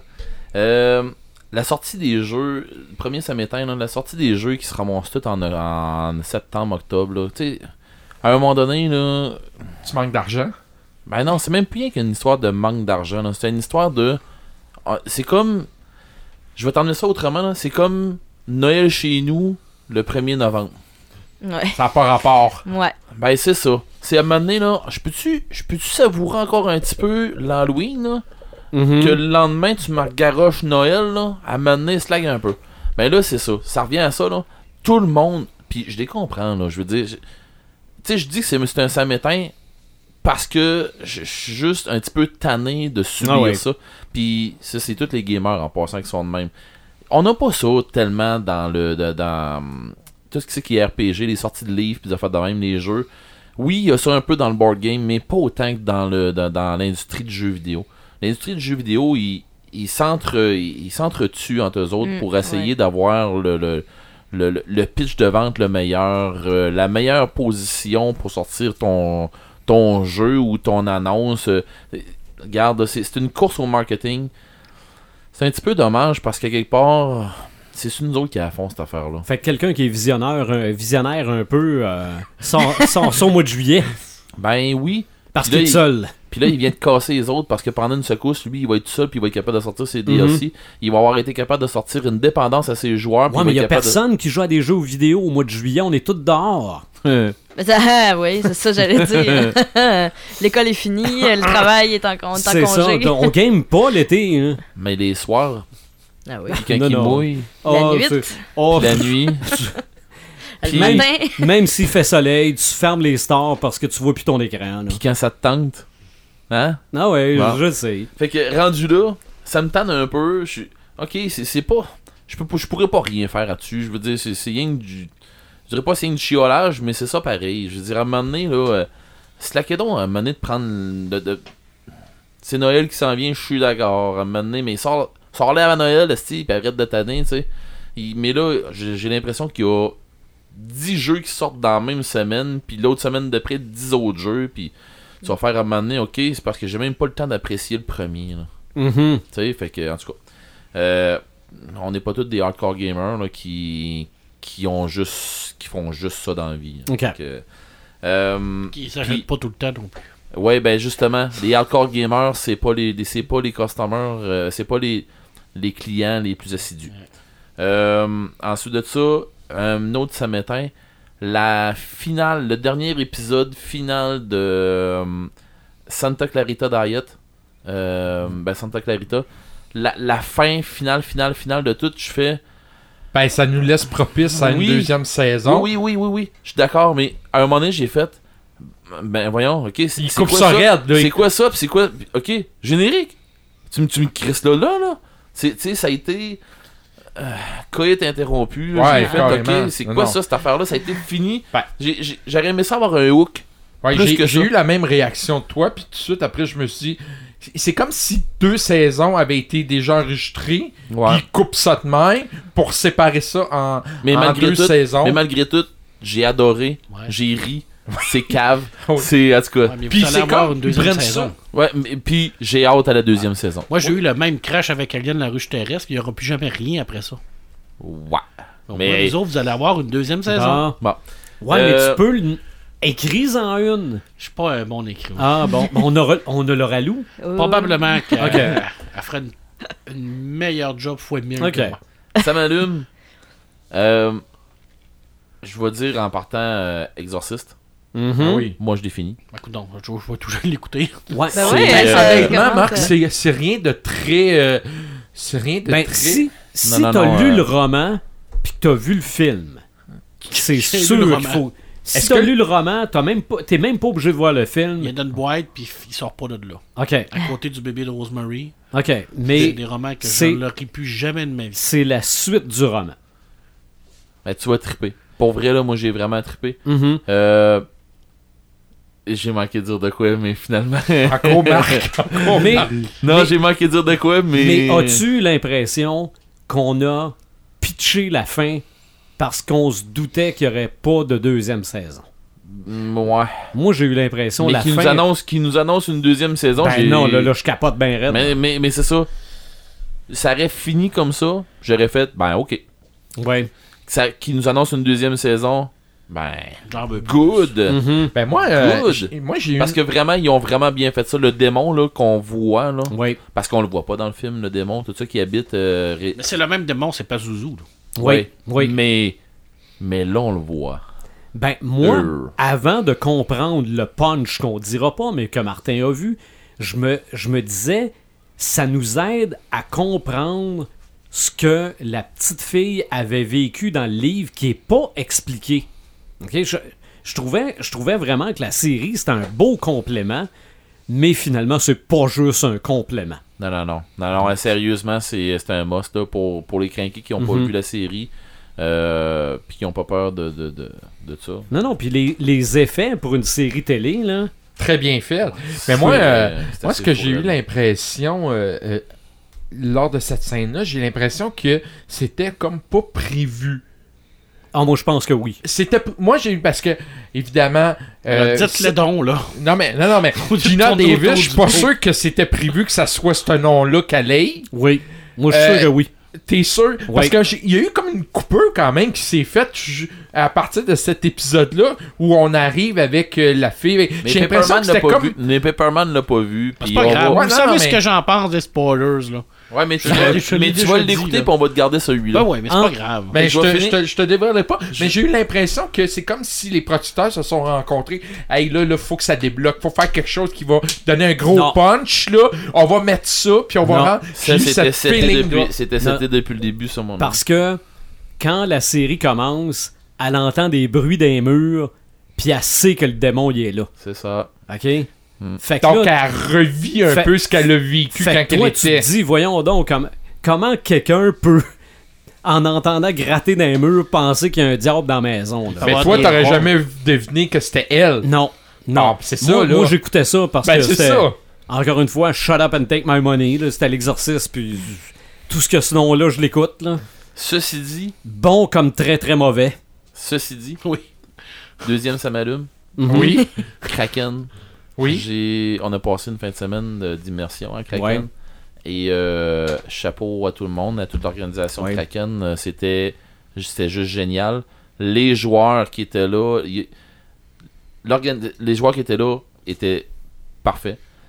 On dit Les- crinqué. Ouais, crinqué.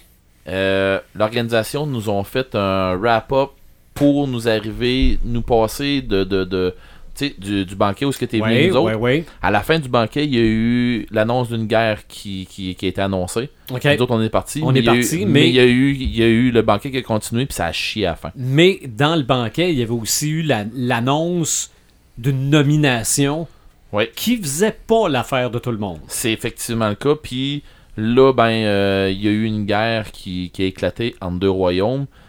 Le vendredi soir, on arrive là-bas. Euh, ça se trouve à être quelques jours après le banquet qu'on avait fait. L'organisation nous ont seté ça de même. Pendant la soirée, on va faire euh, un- scénario de combat qui est pas avec euh, le jeu qu'on est en train de jouer juste avant. C'est un scénario qui représente le débarquement des troupes de, de- de- du roi qui s'en vont envahir une autre place. Donc, euh, ils nous ont seté ça de même. Après ça, on en revient, continue à jouer comme si on était quelques jours après le banquet. Le lendemain, on se trouve à être euh, un mois à peu près après le banquet. Puis c'est la guerre. Puis là, on fait des scénarios de combat pour représenter ce qui s'est passé à la guerre. Il y a des joueurs qui ont mis des personnages en, leurs personnages en jeu. Il y a eu des morts. Des personnages, des joueurs qui reviendront pas jamais avec ce Ok. personnage-là parce qu'ils ont mis en jeu. Euh, à la fin de l'après-midi, on arrive au souper.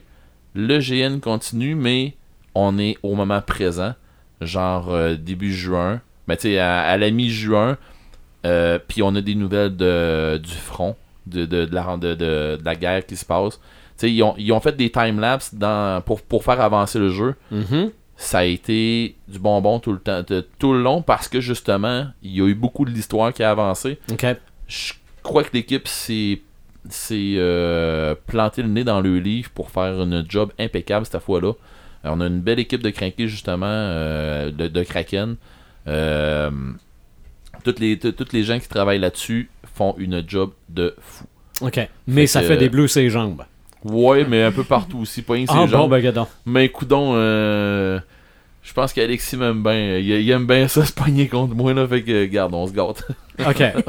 OK. Que, il me voit puis il fait Ah ben viens que c'est ça. Il y a des affaires qu'on n'est pas supposé de faire, qu'on n'a pas le droit de faire.